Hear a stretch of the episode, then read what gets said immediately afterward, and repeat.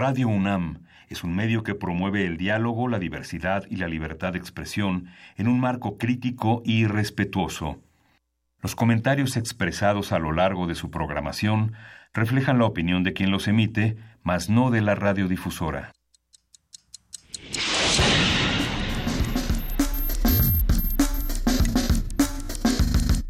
Primer movimiento. El mundo desde la universidad.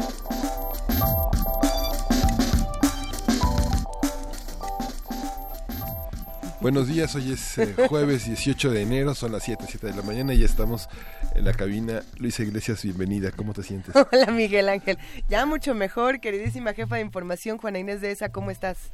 Muy bien, muchas gracias. Aquí, después de una discusión, de una fugaz discusión sobre si los audífonos no los audífonos, todo muy bien, Luisita Iglesias. Este, bueno, tan, tan bien como se amanece todos los días en este país donde donde cada vez que averiguamos nos enteramos de algo peor. Nos enteramos de algo peor. ¿Cómo qué será bueno? A ver, arrancamos el programa preguntando cómo te sientes porque el país no se siente muy bien. Según el INEGI en esta nueva encuesta de inseguridad, el 75.9 punto de la población, este es el 75.9% de la población percibe inseguridad en la ciudad. Esto nada más en la Ciudad de México. Ahora si nos vamos a Reynosa, Chilpancingo, Villahermosa, Coatzacoalcos, eh, hay, muchas zonas que se estudiaron en esta encuesta que arrojan datos bastante espeluznantes, querido Miguel. Sí, sobre todo, digamos, el, síntoma de la inseguridad más fuertes en los cajeros localizados en la vía pública, los cajeros automáticos la idea del transporte público en las sucursales bancarias y en las calles. Digo, es un síntoma también de la ciudad, de las grandes ciudades del mundo. ¿no? Habrá que, habrá que preguntarnos qué noticias son las que están haciendo o, qué eventos en cada una de estas ciudades son las que hacen que suba la percepción de inseguridad eh, y cómo lo están tratando los medios de igual manera. No es nada más cómo se siente la gente, porque sí. Sí, la, la, la, percepción de las mujeres es lo interesante porque es parte de la, de la visión cualitativa de la encuesta que es un registro que indica prácticas, ¿no? En realidad no sabemos si la gente se tiene miedo de acercarse al cajero porque no le han depositado, porque le van a quitar lo que le depositaron. Hay una parte que no es que es muy cuantitativa de la encuesta del INEGI. No, bueno, hay una hay una cosa que es cierta y digamos que atraviesa todo, que es no no nos sentimos tranquilos en nuestra calle. No. Ni en nuestra casa. Ni en nuestra casa. Ni en ningún lado. Hay una hay una descomposición, hay un problema con las instituciones, lo mencionaba Jacobo Dayan el lunes, ¿no? Hay un problema institucional donde ya no, no confías en nadie, donde ya no entiendes, eh, pues, con quién, ¿no? Eh, por eso son es, importantes los esfuerzos del padre Solalín, de todas estas organizaciones que tratan de, proveer alguna certeza, pero obviamente pues es insuficiente si el, el gobierno no hace lo que le toca. Y bueno, ¿qué es lo que le tocaría hacer al gobierno en este momento? Por ahí en las últimas horas se estaba hablando ya de lo que va a hacer la PGR en el caso de César Duarte, si ya se va a pedir la extradición, si no, si qué es lo que va a pasar en las próximas horas y tendremos que estar todos atentos, por lo menos hay que atender esta noticia que se antoja será la principal del día de hoy es mediática, ¿no? Es mediática porque no, porque no saben dónde está, ¿no? Digamos, ah. este, la presión de Chihuahua ha sido muy importante para que salgan a declarar que eh, ya están preparando los eh, mecanismos jurídicos para extraditarlo, pero no saben dónde está. Y mientras tanto, ¿A dónde, ¿A dónde van estas, estas órdenes de extradición? Vamos a seguir discutiendo todos estos temas. Quédense con nosotros en arroba P Movimiento, en Diagonal Primer Movimiento UNAM y en el teléfono 55 36 43 39. ¿Qué hacemos? ¿Cómo le entramos a este programa, Miguel Ángel? Bueno, vamos a abrir con la sección de autoayuda. Vamos a conversar eh, con la doctora Asunción Álvarez del Río, quien es una experta en el tema de el fin de la vida, de la eutanasia, de los temas de ética.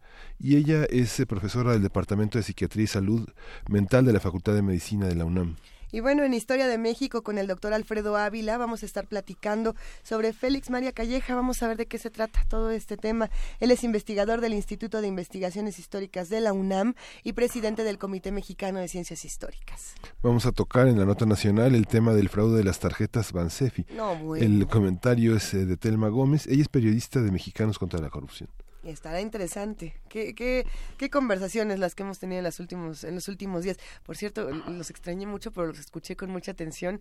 Y sí, en efecto, me di de topes de no estar en, en, la mayoría. Vampiros. En los vampiros. Con, bueno, Sí. con Marta Ockman. Es que ha, ha estado bueno. Sí, ha estado Oye, muy oye, bueno Cachita, este programa. ¿Cómo? Y se va a poner mejor porque Mm. hoy nos va a acompañar Sara Sefcovic, licenciada y maestra en sociología y doctora en historia por la UNAM. Ella es investigadora del Instituto de Investigaciones Sociales. Sí, y te toca la poesía necesaria como bienvenida. Sí la tengo. Ya desde ahorita puedo decir eh, qué es. Nada más porque estoy muy contenta Sí. de... Un canto a la microbiota. No, Amado- no es un canta a la microbiota. Resulta que desde hace varios días, eh, por lo menos tres radioescuchas me mandaron un mensaje que si podía leer un poema. Y yo dije, a ver, ¿cuál?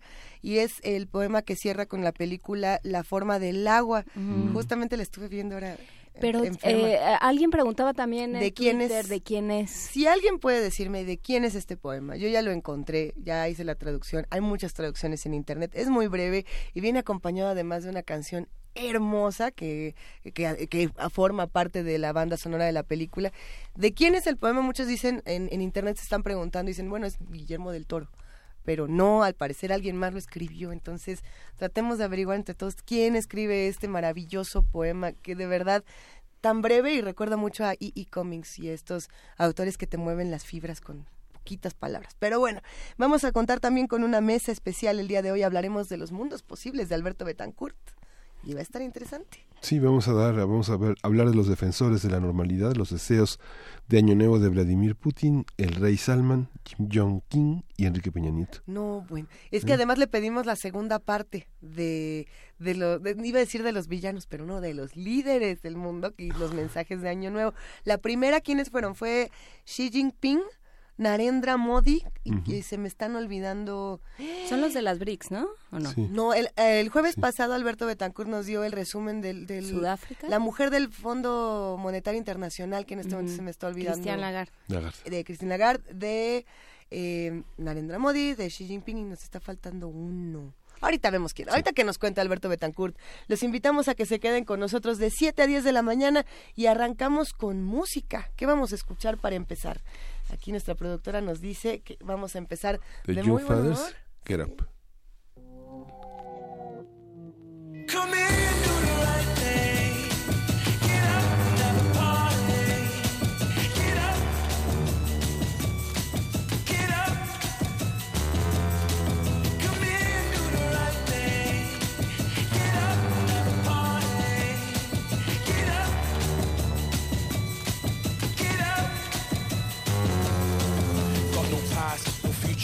future. Fumbling through the ether, take a ride in Aquila. Cost you steadily, suspicious dealer, heads to meter. A shrewd operator in the shadow of a beacon. Have a dirty weekend, interesting proposition. Insinuate and listen. What a way to make a living.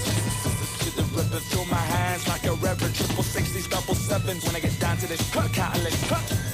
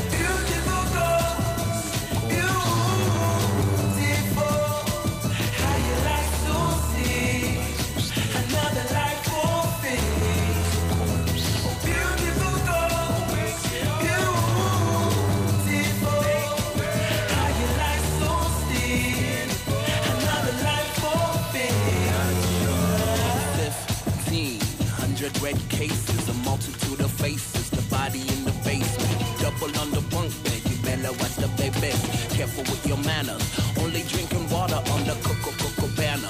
Well built family, subject to the battery. The battery, mental men are mannequin, their manacles. I meant to make a metaphor for radicals. Taking off my clothes at the Lido. All I got is my decadent credo.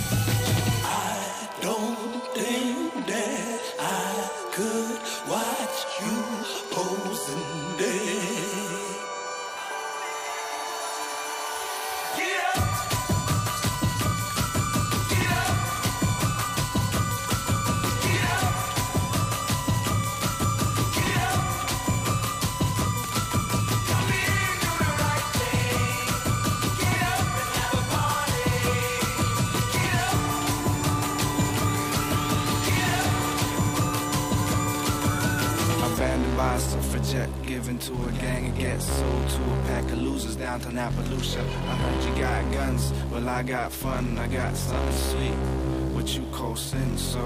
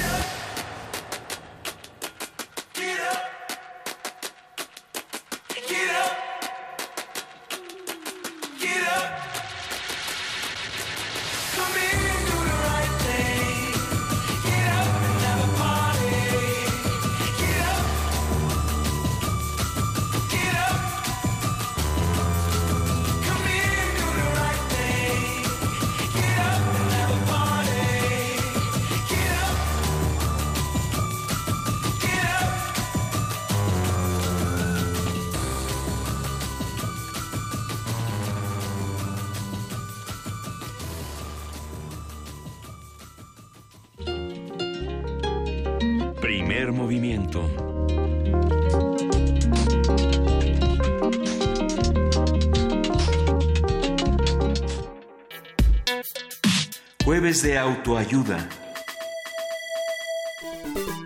La muerte es un tema que siempre genera controversia porque más allá del aspecto biológico involucra cuestiones de carácter social, legal, religioso, filosófico. La discusión con respecto al momento en que la vida de un enfermo debe o no terminar se encuentra aún muy dividida y todavía más cuando no está enfermo y simplemente decide terminar con su vida porque así lo decidió. Pero bueno, ese es otro tema. Algunas personas creen que extender la vida del paciente solo se traduce en la prolongación del sufrimiento y por ello recurren a la eutanasia. El tema de una muerte digna involucra la libertad y la autonomía de cada individuo para decidir la mejor forma de enfrentarse a ese momento. Vamos a conversar sobre las diversas formas en que se debe preparar el fin de la vida, cuando hablar sobre qué, con quién y cómo, y para ello está la doctora Asunción Álvarez del Río, profesora del Departamento de Psiquiatría y Salud Mental de la Facultad de Medicina de la UNA. Buenos días. Buenos días, muchas gracias. ¿Debemos o no prepararnos para el, fin de la vida, ah, independientemente de la discusión de la eutanasia y luego nos vamos a ir adentrando al, a ese tema?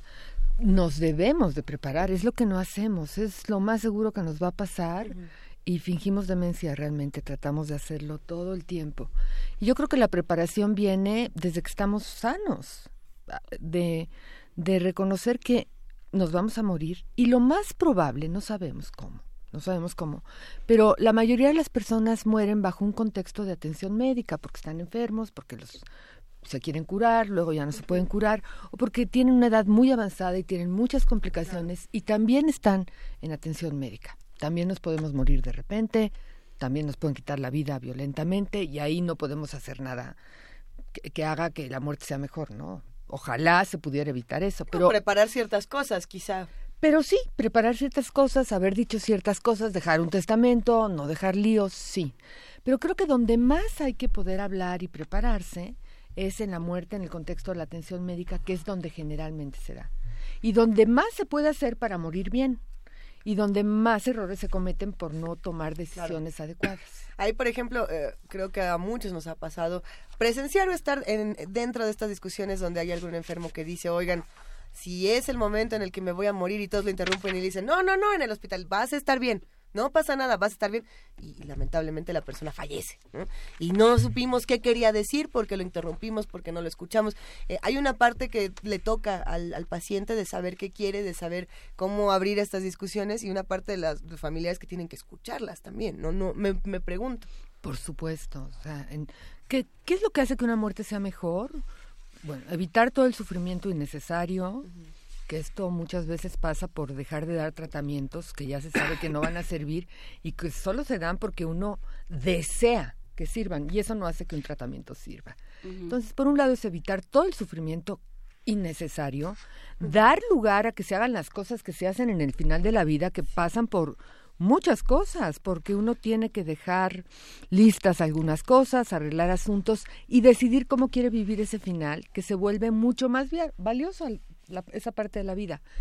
¿Y, ¿Y cuál es el otro aspecto? Que lo decida la persona dueña de esa vida. Y es algo que muchas veces no pasa por esta incapacidad para asumir cuando se está en el final de la vida. Todavía se trata de disimular, no, y, y pasan estas conversaciones que dices, no, no, no, si todo va a estar bien. No, podemos contar con datos objetivos, médicos, para decir, no, estamos en el final de la vida porque esta muerte nos razonablemente sabemos que no se va a poder evitar. Entonces, ¿qué hay que hacer? Y, pero me, me parece interesante, Asunción, regresar a esta a esto que decías de hay que hablar de ello cuando estamos sanos, ¿no? Así como conocemos eh, los proyectos y los planes de diferentes miembros de la familia, ¿no? Él quiere viajar a Europa o aquel otro quiere estudiar una maestría o aquel otro querría vivir eh, junto al mar, no sé, ¿no? Proyectos de vida también. En, yo sé que tal persona de mi familia o tal persona cercana a mí, si algún día, ajá, o sea, quiere ser cremado o algún día si si tuviera lo hemos hablado, si algún día tiene que, si cae en coma o si necesita eh, de asistencia para vivir, pues ya no va a querer hacerlo. Eh, una serie de cosas de las que solo, de las que no hablamos porque, porque, porque qué necesidad, pero que se vuelven un problema enorme y se vuelven un dolor extra para todos los que están alrededor. Por supuesto. Porque no sabemos, no tenemos idea de pronto cuando nos topamos con esa situación, bueno, pues qué querría. Unos son mis deseos, pero ¿cuáles son los de él o ella? Que son los que cuentan, verdaderamente. si uno tiene que tomar decisiones por otro, lo que más ayuda a tomarlas es poderse basar en lo que hubiera querido esa persona. Por ejemplo, hay escenarios en donde son decisiones muy complicadas. Yo lo he pensado en mi caso, por eso lo, lo digo y así lo he hablado y así lo he establecido.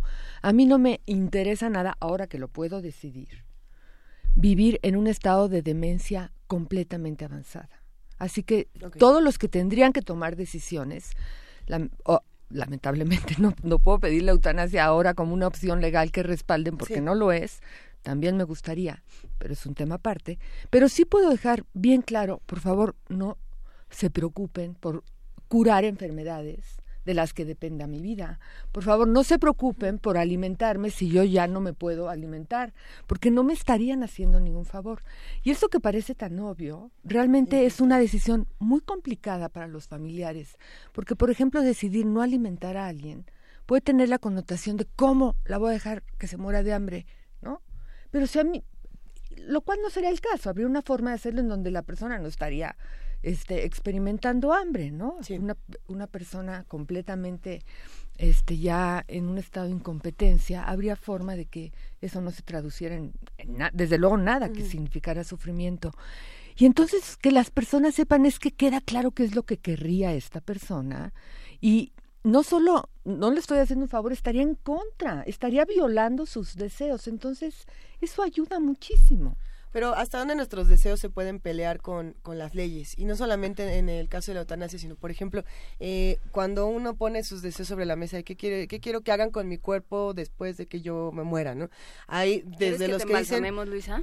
Es que justo eso quiero llegar. Aquí en radio, puede, ¿no? Mira, puede que parezca ilógico y puede que caiga en el chiste, ¿no? Pero hay quienes dicen, yo quiero que me cremen, yo quiero que eh, lleven mis cenizas al mar, cuando eso, por ejemplo, ya no es, hasta donde yo tenía entendido, legal en muchos casos, ¿no? Que no puedes andar tirando las cenizas en el arbolito de no sé. Hay quienes dicen, yo quiero que me entierren en este panteón en específico donde a lo mejor ya no hay lugar, ¿no? O, Claro. no sé, están los que dicen, de verdad, quiero que me embalsamen y me guarden en el closet para espantar a los nietos, lo cual también es un deseo válido. No sé si se- sea posible, Claro. ¿no? Lo que pasa o es que- las discusiones de, me hicieron anillo a tal autor y, y tenemos ese anillo guardado en un museo. Es que son tantas las Bueno, es que los deseos sobre el de la final vida. de la vida, antes las decisiones que hay que tomar y después, pues no es una lista de- a los Reyes Magos. Uno, es que es eso, sí, uno justo. las habla con quien va a estar en vida tomando esas decisiones Así es. y se asegura de que son reales, ¿no? Y eso importa mucho sobre las decisiones que uno pide sobre el final de la vida, en el sentido de decir, tú me vas a poder respaldar de que yo no quiero ese tratamiento, que por cierto, eso sí está eso que sí es legal. Todo lo que se refiere a, a suspender tratamientos es una opción con la que ya contamos. Que eso hay que saberlo. Importantísimo saberlo. Importantísimo, que esto se desconoce y lo desconocen médicos y lo desconocen pacientes y familiares. Entonces uno se tiene que asegurar, tú vas a tomar esas decisiones por, probablemente por mí, no solo lo debe saber una persona, lo deben de saber todos los que estarían involucrados, porque si no ponen en una situación muy complicada a la persona. Entonces, por eso son conversaciones en donde uno no lo decide una vez y no hace una, su lista de deseos, sino que dice, a ver, yo quiero esto, tenemos que hablar de esto. No, no, no, no quiero hablar. No, pues sí tenemos que hablar de esto. Es que no, no, tú no te va a, a ti no te va a pasar. No, bueno, es que sí me puede pasar. Es que, por ejemplo, lo que dijiste de la demencia es, es fundamental, ¿no? O sea, son personas que a lo mejor no tienen algún problema eh, fisiológico, a lo mejor eh, su, su cuerpo y su organismo funciona bien y sin embargo ya no están. Ya no están. El- es el caso del Alzheimer, es el caso de muchos tipos de demencia, donde ya no están y donde eh, realmente dices, pues no, yo no sé si esta persona, si esta forma de vida es congruente con lo que ella fue decidiendo con su a lo largo de su vida, él Claro. o ella, ¿no? Claro. Entonces, sí hablarlo desde antes. Hay que hablarlo nunca antes. sabes cuándo te va- a quién le va a pasar, tampoco está tan tan claro. ¿Qué nos puede pasar de un día para otro tener, perder la capacidad para tomar decisiones en donde alguien va a tener que tomar decisiones por otros? Ese es un escenario, ¿no? Cuando uno ya no puede participar en las decisiones. Pero el otro es cuando uno sí puede participar en las decisiones y es muy interesante y, y bueno, nos, nos invita a la reflexión, ver si nosotros preguntamos a las personas, como a nosotros, por ejemplo, ¿cómo quieres morir? Posiblemente todos digamos, ay, pues yo quiero morir sin dolor, pues yo creo que en mi casa, acompañado. Bueno, ¿qué pasa? Que tantas personas que posiblemente pudieron haber dicho eso, no mueren así. Y entonces tiene que ver con otras dificultades, con que no se esté asumiendo lo que está pasando. Cuando hay datos para decir, aquí los tratamientos ya no van a servir, servir para curar. Y entonces no caer en esto de que es que yo tengo tantas ganas de vivir o tiene tantas ganas de vivir que sí se lo vamos a dar, porque a lo mejor el ¿qué punto por ciento, yo qué sé. Así se deciden muchas cosas. Que lo único que hacen es impedir dedicarse al final de la vida de otra mejor manera, meterse en tratamientos que ya hay datos para decir estos no van a servir y la gente acaba muriendo de manera totalmente opuesta a como hubiera dicho que quería morir.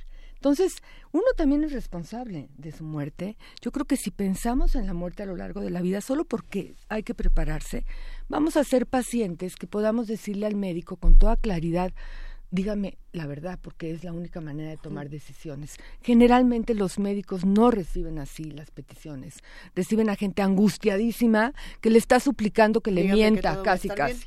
Entonces, así empiezan a tomarse malas decisiones y pues uno termina cerrando la vida de una manera muy lamentable, porque podía haber sido mejor. En ese caso, pensando en, en este, en estas épocas en las que eh, acabamos de pasar en Navidades y diferentes fiestas, donde tradicionalmente las familias se reúnen, ¿no? O se reúnen los seres afines, ¿no? Sí. Depende, eh, da igual cómo definamos familia. Los seres eh, afines se reúnen. ¿Cómo, ¿Cómo se tienen estas conversaciones? O sea, uno puede a la mitad del pavo y el bacalao decir, ah, por cierto, a mí, este, desenchúfenme, ¿eh? ¿O Bueno, es que hay que... Generalmente son situaciones, experiencias cercanas en donde pasan estas situaciones en donde uno tiene la reflexión, no debería de haberse muerto así, las que pueden dar pie a estas conversaciones.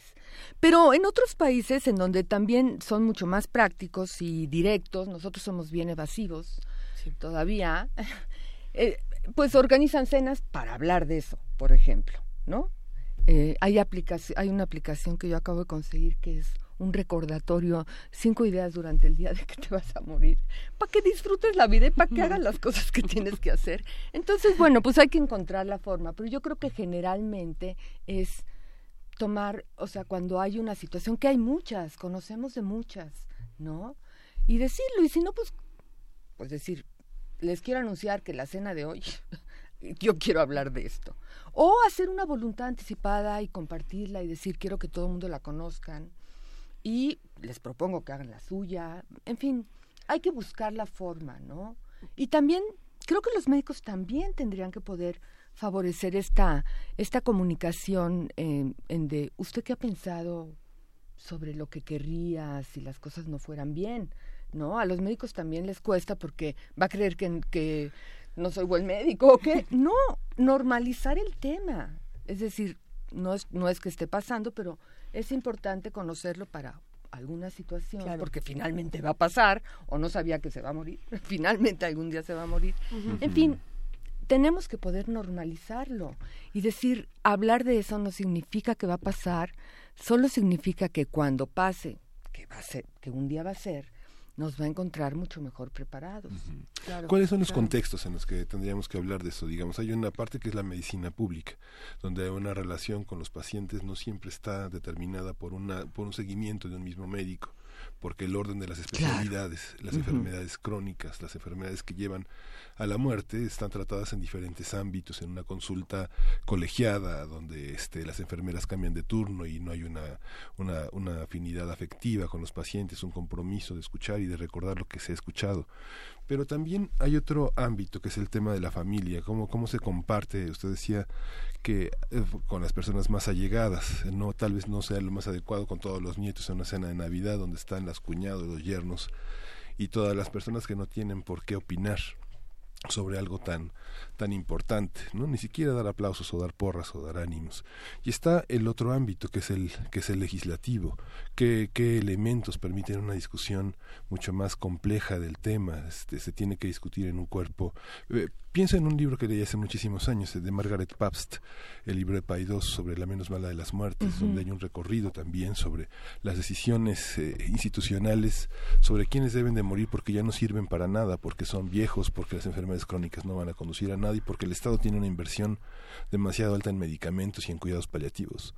¿Cómo, cómo, cómo compaginar una, una, una muerte menos mala, una muerte más realista, sin lista de reyes, eh, este, donde el sujeto es capaz de mirarse a sí mismo en un contexto eh, económico y legal que lo protege o, que le permite tener algo mejor. Yo creo que empieza, podemos decir que en la familia parte de uno. Nosotros ahora hay que entender que estamos en una sociedad en donde hemos ido negando la muerte. ¿No? Gracias a los avances de la medicina que nos hacen creer que se puede postergar siempre, siempre, siempre. Aun cuando en México celebramos la muerte y la vemos como algo natural. Pero que les pasa a otros. Okay. Exacto, porque en realidad, pues en los días de muertos sí somos muy celebradores, pero después no podemos hablar de la muerte en un sentido personal. Nos reímos, pero no podemos hablar, no podemos tener estas conversaciones. Y además somos evasivos. Los mexicanos no podemos ni decir, no, no sé dónde está esa calle, inventamos, nos inventan otra. O sea, no podemos decir no, no podemos, este, le damos la vuelta a muchas cosas y también, desde luego, a la muerte, ¿no? Entonces yo creo que en, en esta sociedad negadora de la muerte, tenemos que apropiarnos de la muerte. Tenemos que reconocer que somos responsables de cómo va a ser nuestra muerte. No depende de cómo nos traten los médicos o nos traten los familiares. Nosotros tenemos un papel muy importante. Si seguimos conscientes en el momento de tomar decisiones, pues ahí lo ejercemos. Y si ya no, los demás saben muy bien. Entonces yo creo que empezaría desde la educación, desde que los niños se puede hablar de la muerte con ellos, desde que normalizamos eso Sí, que la muerte es triste, sí, que la muerte angustia, sí, y precisamente por eso es más importante poder hablar de ella, para poder transmitir cómo ante lo triste y doloroso de la muerte uno se puede pues unir y se puede acompañar en el dolor y se puede pasar por el duelo juntos en lugar de hacer como que no está pasando nada. Entonces, desde ahí empieza, empieza desde, yo creo que el principal lugar es la familia, ¿no? El principal lugar es uno cada uno de nosotros asumir nuestra responsabilidad sobre la muerte, porque es seguro que nos va a pasar. No, a lo mejor no podemos hacer nada en el momento que llegue, pero son las menos. En la mayoría de los casos podemos hacer mucho si ya hemos pensado antes. Si nunca hemos querido reflexionar en eso y le hemos dado la vuelta, cuando nos den la noticia de que estamos con una enfermedad que nos acerca a la muerte, pues sí va a ser siempre va a ser muy duro, pero va a ser mucho peor si nunca lo hemos pensado. Entonces vamos a pedir lo imposible, ¿no? Es que además eh, hay una cosa que me parece muy interesante de lo que menciona Miguel Ángel. El, el, el examen de vínculos que uno tiene que hacer para decidir con quién lo habla.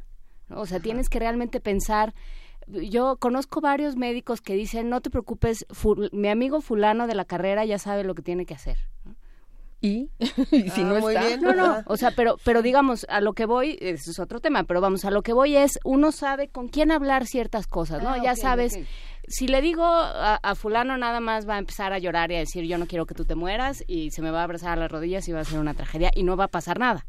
Pero hay una serie de seres con los cuales que, que van a respetar mi decisión.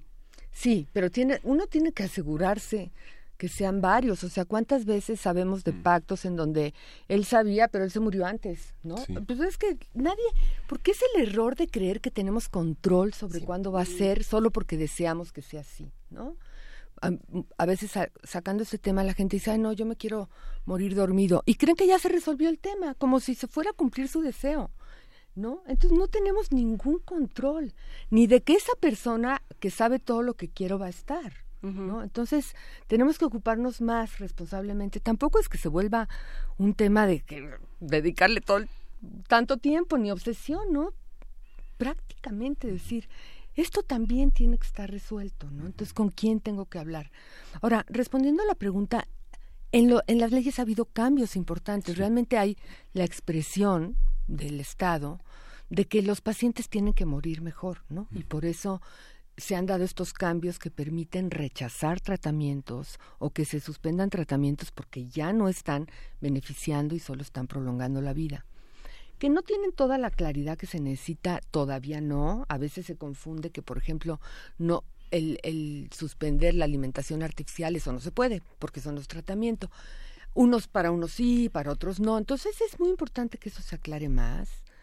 No hay consistencia en todas las normas, por ejemplo, no en todos los códigos penales se han hecho los cambios para respaldar esa posibilidad de rechazar tratamientos sin que pueda considerarse como homicidio. En uno sí, por ejemplo, en, con la ley de voluntad anticipada en el DF, claramente se hizo el cambio, pero tiene que haber en todas partes, ¿no? Entonces, falta todavía mejorar más, falta ampliar las opciones, o sea, los cuidados paliativos están establecidos como que se tienen que dar obligatoriamente, pero bueno, falta formación en cuidados paliativos y sobre todo falta cambiar nuestras actitudes ante la muerte a nivel familiar y a nivel de atención médica. Todavía los médicos, muchos aprenden, yo mi deber es siempre prolongar la vida, no importa cómo, a costa de qué. Eso está, eso es muy equivocado. La medicina está para ofrecer cosas que beneficien y no para aplicarse solo porque existen, ¿no? Y solo porque yo médico me siento culpable si alguien se muere, pues como si no nos fuéramos a morir todos, ¿no? Entonces, falta mucha educación a muchos niveles. Hay muchos mensajes en, redes sociales, muchos radioescuchas nos escriben, algunos nos están contando eh, sus historias personales y los abrazamos con cariño y otros nos ponen preguntas sobre la mesa que están interesantes que no hemos tocado, como el tema de la religión, por ejemplo. AJ Espinosa nos dice, no olviden el freno de la religión, si no fuésemos un pueblo cegado por, por ello, llegaríamos más lejos.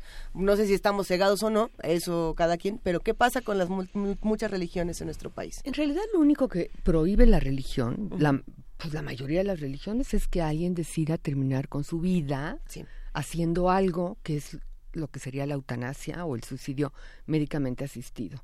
Fuera de eso, hay un reconocimiento claramente en la Iglesia Católica de que no se justifica prolongar, dar medidas extraordinarias, dar tratamientos que nada más prolongan la vida. Entonces, en realidad lo único problemático desde el punto de vista de las religiones es que alguien decida que yo creo que debería ser una opción para los que no están de, acuerdo con esa religión o no profesan esa religión, lo único que prohíben es que alguien decida, ya quiero adelantar mi muerte, ayúdenme a morir, ¿no? Lo único que prohíben es la muerte médicamente asistida. Entonces, no, pero también hay mucho desconocimiento de eso. Por ejemplo, hay prejuicios. hay, el Papa Pío XII ya en 1957 dijo, está permitido dar medicamentos para aliviar el dolor, aunque eso adelante la muerte. Eso hay un desconocimiento enorme, ¿no? Entonces, también los que profesan una religión tienen que conocer bien lo que dice la religión, ver con qué están de acuerdo o no, porque yo diría, eh, nuevamente la Iglesia Católica me parece importante. Bueno, la Iglesia Católica prohíbe los anticonceptivos la iglesia oficial. Y bueno, pues en conciencia muchas mujeres en eso no pueden seguir a su iglesia, aunque sean muy católicas. Con el tema del final de la vida tendría que pasar lo mismo. O sea, realmente los argumentos me convencen, no es algo en donde la iglesia tampoco se ha querido adaptar a, a las nuevas necesidades, ¿no? Y a las nuevas situaciones. Entonces yo creo que nuevamente es ser religioso de manera responsable, conociendo muy bien tu religión y cuestionando en qué cosas realmente no se puede seguir a una norma que no se adapta a, a las necesidades de sus creyentes. Una conversación que tendría que desglosar, digamos, lo que yo soy, lo que yo pienso sobre lo que en lo que me convierto con una enfermedad degenerativa, como no poder pensar, no poder valerme por mí mismo, no poder comer, etcétera. Otro es lo que yo tengo, que son las, el patrimonio eh, pequeño, grande que puede tener una persona y si lo reparte, si lo dona o qué va a hacer con él. Y otro tal vez en alguna esfera lo que pienso, lo que he hecho, ¿no? el instrumental, la herramienta, no sé, de un herrero, de un intelectual, de un artista plástico. ¿Qué pasa con el patrimonio que muchas veces ya es virtual, que está en una computadora, que tiene un password y que nadie accede a él? ¿no? ¿Cómo, ¿Cómo tiene uno que pensar, qué compartir, qué destruir? Qué no quiere uno que continúe en manos de los demás? Tal vez, no sé, su colección de numismática o de Claro, pues nuevamente, nuevamente el reflexionar sobre que nos vamos a morir, por un lado, resuelve qué decisiones médicas habrá que tomar, pero esa es la otra situación. Hay gente que realmente se muere dejando un caos total, como si nunca hubiera pensado y, y también no le hubiera importado lo que deja a los otros, ¿no? Pero a nivel personal también yo creo que algo que pues representa una respuesta a estas que necesitamos ante el hecho de saber que nos vamos a morir. Es saber que algo que hicimos podemos transmitirlo, ¿no? Entonces yo creo que también deberíamos de ocuparnos de que aquello que nos parece valioso, que formó parte de lo que contribuimos en la vida, poderlo transmitir. Yo creo que eso son de lo que nos da pues un consuelo ante nuestra propia muerte, es una manera de trascender algo. Entonces yo creo que también nos tenemos que ocupar de eso, pero en los dos sentidos, en el sentido de, que es trascender de, algún de alguna forma y en el sentido de no dejar problemas a los demás, es bien egoísta eso y mucha gente se muere, así como bueno, ya que se las arreglen. Mm, mm. Yo creo que también eh, tiene que ver con, pues finalmente somos seres sociales y seres en donde lo que nos une es son relaciones en donde el amor está presente y también se expresa en eso, ¿no? Alguien que se muere dejando un lío total, pues sí había algo problemático en sus relaciones, yo creo, ¿no? Entonces es nuevamente responsabilizarnos de nuestra vida, de nuestra muerte y de lo que implica nuestra muerte para los otros, ¿no? decía Roland Barthes, ese filósofo francés, que una de las herencias más aplastantes es legarle a alguien una biblioteca. Un mapa ilegible de, los gustos. Y... No, bueno, y, y una, este, eh, Roland Barthes no le tocó meterlo a un, a un departamento, meter la biblioteca a un departamento, por ejemplo. Pero bueno, ahí, eh, ahí está el tema, por supuesto no se agota, porque no hay manera de agotarlo, pero pero creo que es, es interesante pensar qué necesitamos hablar, de qué necesitamos eh, ocuparnos, ¿no? Y qué responsabilidades no debemos dejar a los demás, ¿no? O sea, ¿por qué, con qué derecho vamos a decir, bueno, pues ahí te encargas de que, de que yo muera bien? ¿Eso qué quiere decir? Claro, no tengo ni idea qué quiere decir eso. Me tienes, me tienes que ayudar. Y luego tener el, la, la conciencia tranquila de que introducir ese tema cuando hay que introducirlo a alguien que no lo ha querido introducir, pero que está en esa situación, está bien, ¿no? Porque también hay la idea de que, ¿cómo voy a hablar de eso con él? Bueno, es que está pasando, es que es un ruido enorme de silencio ahí el no hablar de esto. Sí hay que poder hablar de esto, ¿no? A veces el médico lo tiene que introducir, a veces el familiar si la persona no se da por aludida porque, porque está pasando y, y no se no se van a hacer las cosas bien si no se asume que eso está pasando y la forma de asumirlo es hablando. No hay otra. ¿Qué opinan los que nos escuchan? Bueno, aquí en Primer Movimiento se tocan muchos temas que son muy controversiales porque mucha gente este, tiene opiniones muy encontradas y este es uno de ellos. Usted escribió Práctica y Ética de la Eutanasia, un libro que se publicó en el Fondo de Cultura Económica. Como investigadores, tocar esos temas, ¿en qué problemas los mete con su comunidad, con el conjunto de personas, legisladores, investigadores? Porque también en ese ámbito intelectual, en, los ámbitos periodísticos, en los ámbitos como estos, este, para muchas personas son temas que de, las cuales no quieren hablar, que es muy difícil y que, y que a veces este, sellan eh, problemas, se tienen problemas al hablar de estos temas con muchas personas. Sí, bueno, en donde puedo valorar más esa experiencia de introducir temas controvertidos es a nivel personal en conferencias, en pláticas, porque, y yo sé de entrada que va a haber gente que ya se casó con una idea, ¿no? eutanasia igual a esto, estoy en contra. Mi experiencia muchas veces es que cuando se desglosa en qué consiste eso, se desglosa que es una posibilidad de poder morir mejor, que es solo para que los, los que lo quieren, en general, siento que se dan muchos cambios en la actitud. Entonces, eso lleva a que necesitamos todavía poder extender mucho más, que hagan mucho más programas para que se pueda hablar mucho más y que la gente entienda que no es una ofensa personal, que es una posibilidad para unos que quieren eso, que a lo mejor ellos mismos la querrían.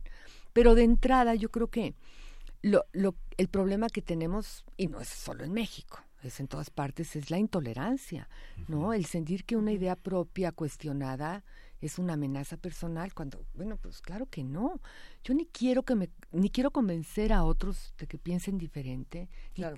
pero no espero que que me quieran convencer a mí tampoco quiero que que me respeten a mí como yo respetar a otros pero que se base en un en una comprensión porque yo creo que hay mucho desconocimiento. Entonces mi experiencia es de que cuando se entiende cambia cambia la actitud y se vuelve mucho más. Y estamos expuestos a morir a cualquier edad. ¿no? Estuvo con nosotros del Instituto de Geriatría Ulises Pérez diciendo, ¿por qué insisten en hablar del, del anciano como alguien inútil, que alguien que no se vale por sí mismo? Sí se vale por sí mismo y uno puede morir a los 30 claro. o a los 25. Claro, ahora, lo que sí es cierto es que si no moriste a los 30, mientras más años vas acumulando, más posible que ya te va a tocar. Claro. Y hay que prepararse. Y yo creo que, así como tenemos miedo a la muerte, creo que lo todavía tenemos más a envejecer y no nos preparamos y nos tenemos que preparar. Pero esa será otra conversación. Muchísimas gracias a Susana Álvarez del Río por estar esta mañana con nosotros y pues vuelve pronto mm. para que sigamos con Encantada. Nos dejaron buenas recomendaciones en redes sociales, muchas buenas recomendaciones de la Facultad de Medicina. Al rato hablamos del programa de donación de cuerpos, por ejemplo, que ya nos lo mandaron los amigos de Biomédicas. Nos vamos con música. Música Jessie Ware, Till the End.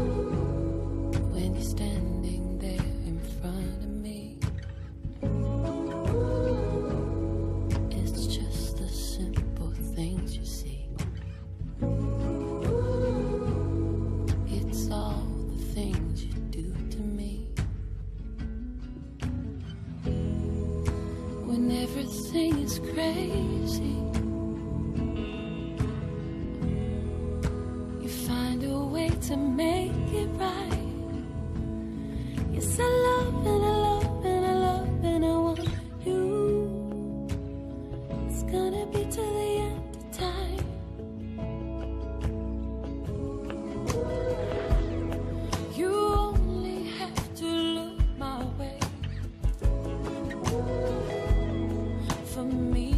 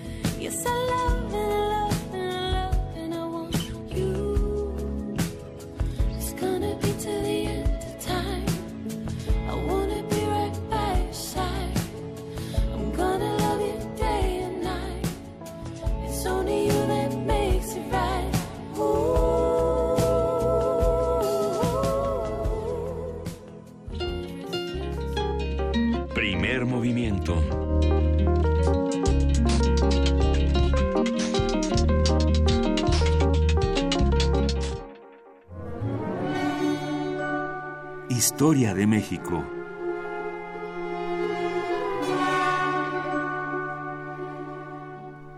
Y como lo hacemos cada semana, saludamos al doctor Alfredo Ávila, investigador del Instituto de Investigaciones Históricas de la UNAM y presidente del Comité Mexicano de Ciencias Históricas. ¿Cómo que estás, querido Alfredo? Luisa, buenos días. Hola, buenos días. Nos volvemos a encontrar. Sí, y y quiero, quiero hacer un pequeño paréntesis. La verdad es que quería dedicar todavía algunas semanas a seguir hablando de, de, la famosa dicta blanda priista de los años eh, 40 a los 70, pero pero el siguiente martes tenemos la presentación de un libro y la verdad es que sí quiero hacer un poco de, de, promoción, no solo por, no solo invitar a, a, los radioescuchas a que asistan el martes a las seis de la tarde en el Colegio de México, sino eh, para charlar un poco acerca de eh, Félix María Calleja. Eh, Félix María Calleja es el malo, malo, malo de la guerra de independencia. Y es el malo, malo, malo porque es el que derrotó tanto a Miguel Hidalgo como ya en, un carácter superior a José María Morelos. Sin duda se trató del más importante estratega y militar de la, de la época. Eh, ya saben, un poco la, la, la, visión nacionalista siempre nos, nos recordaba aquella frase eh, completamente apócrifa de Napoleón cerca de que con tres Morelos yo conquistaría el mundo y estas cosas como esas. No, la verdad es que el buen estratega, el mejor militar de la época de la Guerra de Independencia era Félix María Calleja. Eh, y, y, vamos, el, gran problema con Félix María Calleja es que optó por el bando que desde nuestro punto de vista era el equivocado, el de la, la unión con, con España. Calleja eh, pertenecía a esta nobleza baja española, las, los famosos hidalgos, eh, eh, una familia de hidalgos muy pobre, de modo que aunque el, pertenecer a, la, a, esta nobleza le permitió llegar a niveles eh, dentro del ejército que siendo plebeyo nunca hubiera podido llegar, eh, pues también es verdad que, que, al ser pobre le costó mucho más trabajo poder, poder ascender y eso en muy buena medida marcó su camino hacia Hispanoamérica. Eh, una persona como Calleja no hubiera tenido ninguna posibilidad de destacar en, en España. fue un hombre que se se hizo en las, en las guerras en Argelia, se hizo en la guerra en el Peñón de Gibraltar, en los intentos españoles de reconquistar el, el Peñón, infructuosos como todos sabemos, eh, en, en, las Islas Baleares, también contra los británicos, y finalmente cuando llegó a la Nueva España, eh, fue encargado, fue enviado a una zona marginal del Imperio Español, como es la Nueva España, y todavía de allí fue enviado a otra zona marginal, que fueron las fronteras del norte. Y él tuvo dos grandes eh, eh, expediciones importantes a finales del siglo XVIII, una hacia el noroeste, hacia Nayarit, en donde pudo eh, reorganizar política y económicamente la situación de aquella, de aquella región, una región que nos parece muy extraño a nosotros, pero es una región densamente poblada en aquella época, con muchos indios de, de frontera, como se les llamaba, indios eh, flecheros, eh, que forman parte del el avance de la monarquía española hacia el, hacia el noroeste, y también salió hacia el noreste, hacia el Nuevo Santander, eh, lo que es Tamaulipas, en donde se percató allí de, otras amenazas, fundamentalmente de la presencia de corsarios, de la presencia de estadounidenses que estaban entrando ilegalmente en ese momento todavía a Texas, eh, y la presencia de los comanches, que sin duda eh, en ese momento es el grupo eh, mejor organizado y militarmente más fuerte en el norte de, la Nueva España, entre Estados Unidos y la Nueva España. Eh, se asentó en San Luis Potosí y en San Luis Potosí se casó con eh, la sobrina del hombre más rico de la región, lo que le permitió empezar a, tener un vínculo con las élites criollas, con las oligarquías criollas, y, eh, y por supuesto, y esto es algo que Juan Ortiz Escamilla, el historiador autor del libro sobre, sobre Calleja, explota muy bien y lo señala muy bien, empezó a tener, empezó a enriquecerse eh, enormemente. Empezó a vincularse en distintas empresas eh, sobre, con especulación de tierras, con especulación de, propiedades urbanas, a comprar propiedades a bajo precio, ya saben, este, urbanizar y después venderlas, eh, o al final terminó vendiéndolas a precios mucho más, mucho más altos. y este es un tema, este es un tema bien interesante. Ya en, en una ocasión anterior había hablado acá de del señor Jenkins, de, este empresario poblano vinculado con, con, con, Maximino Ávila Camacho y todos ellos, pero, pero me parece bien interesante que este nuevo libro de Juan Ortiz Escamilla sobre Félix Calleja le dedique una parte muy importante a la corrupción le dedique una parte muy importante a estos cochupos, a estos negocios por debajo del agua que hizo alguien como Félix Calleja, y no solamente Félix Calleja, prácticamente todos lo, todos lo hacían, todos lo hacen.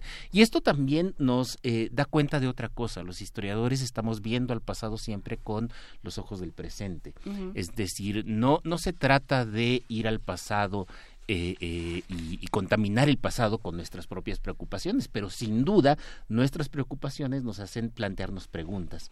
Y uno de los problemas más serios que enfrentamos en, en este país, en este momento, todos lo sabemos, es el de la corrupción. Y entonces es bien interesante cómo eh, una biografía sobre Félix Calleja, una biografía que se hubiera escrito sobre Félix Calleja hace 30 años, que no se escribió, por cierto, esta es la primera biografía académica seria sobre, sobre este, este individuo, pues no hubiera puesto atención eh, eh, al, al tema de la corrupción. Y en cambio Juan Ortiz en este libro sí que le está poniendo mucha atención, sí que es uno de los ejes. Yo creo que hay como dos o tres ejes en el, en el libro y uno de ellos es precisamente el enriquecimiento, a veces legal, no muy ético, pero legal, a veces completamente ilegal, que hace este funcionario, este militar, en la Nueva España eh, de finales del siglo XVIII y de comienzos del siglo XIX.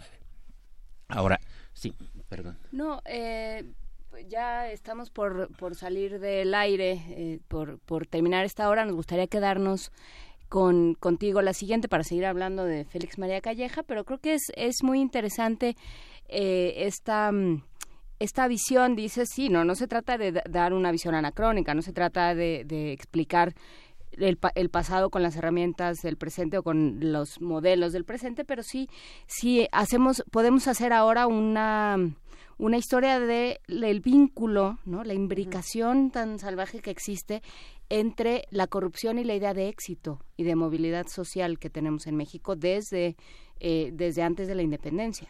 Sí, por supuesto, y, y, y, sí, a ver, sí vemos el pasado con nuestras herramientas, por supuesto. Más bien, el, el, creo que los historiadores lo que debemos tener cuidado es en no explicar el pasado desde el presente. Claro. Eh, eh, se trata justo de lo contrario, de explicar el presente a partir del pasado. A ver, ya compartimos la imagen en redes sociales para todos los que nos están preguntando, pero ¿qué día es y a qué hora es? Es el martes 23 de enero en el Auditorio Alfonso Reyes a las 6 de la tarde. Pero, si te parece bien, querido Alfredo, regresamos. Vamos a una pausa y volvemos. Vamos a seguir hablando con el doctor Alfredo Ávila sobre Félix María Calleja. Primer movimiento. Hacemos comunidad.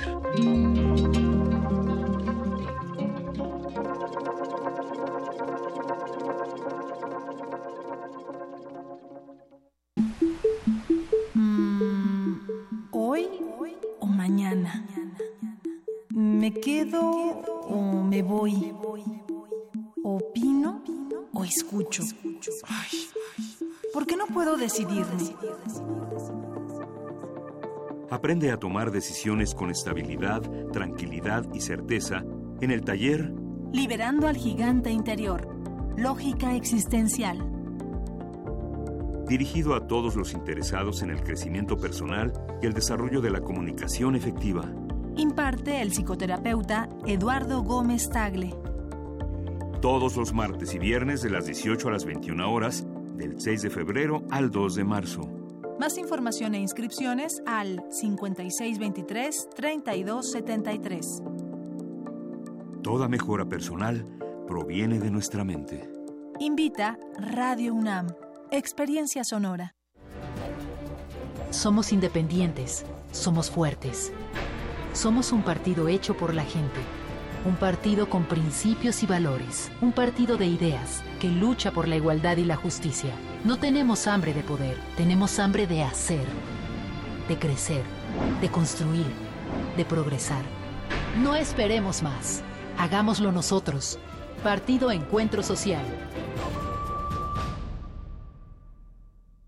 Él es Ricardo Anaya. Quiere ser candidato a presidente de México. Ha enfrentado al PRI como pocos. Ese PRI corrupto que le ha fallado a México se tiene que ir. Defendió a México en Estados Unidos. Es insulting and unacceptable. Y también en Canadá. La plus competitive de tout le monde. Siempre tiene presentes a sus hijos y a su esposa. Para él las familias mexicanas son lo más importante. Escribamos juntos una nueva historia. Ricardo Anaya, precandidato a presidente de México. PAN. Mensaje dirigido a militantes del PAN. Hoy lo que nos une es mucho más grande de lo que nos separa. Cuando estamos juntos somos invencibles. Juntos hemos sacado al Corrupto de las casas de gobierno y juntos los hemos metido a la cárcel. Juntos haremos un México más justo, más seguro y más contento.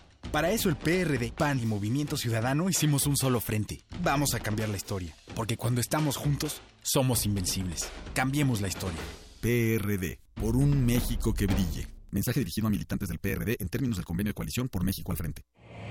La creencia dicta que cualquier conjuro o maldición ejecutado después del atardecer aumenta su fuerza conforme se acerca a la medianoche. Para aumentar su sonido, Carpe. Sintonízalo ahora los viernes a las 0 horas por el 96.1 de FM. La noche es la mitad de la vida y es la mejor mitad. Radio 1. En 20 años los servicios han empeorado. Antes la seguridad nunca fue un problema. El gobierno no le ha invertido al transporte público. En los últimos seis meses, cuatro asaltos al puesto. Se os ve cómo están las calles.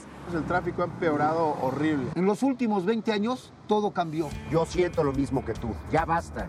Es hora de que esta ciudad grande se convierta en una gran ciudad. Soy Miquel Arriola y si ustedes quieren, yo puedo. Si nosotros queremos, Miquel puede. Mensaje dirigido a los integrantes de la Convención de Delegados del PRI. Habla Ricardo Anaya. Es momento de dar un paso al frente. Es momento de un proyecto que no vea la autocrítica como una debilidad, sino como un camino para mejorar. En este frente no vamos a defender lo indefendible y no vamos a permitir que en México siga gobernando la corrupción. En este frente estamos quienes queremos un cambio profundo. Es momento de hacer lo correcto. Es por México.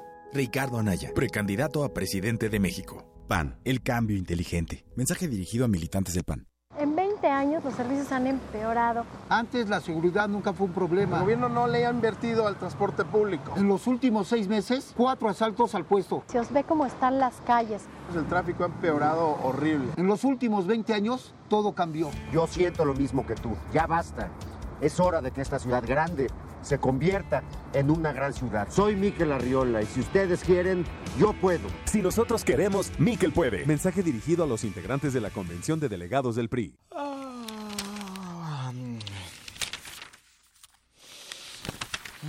¿Cansado de leer las mismas noticias una y otra vez?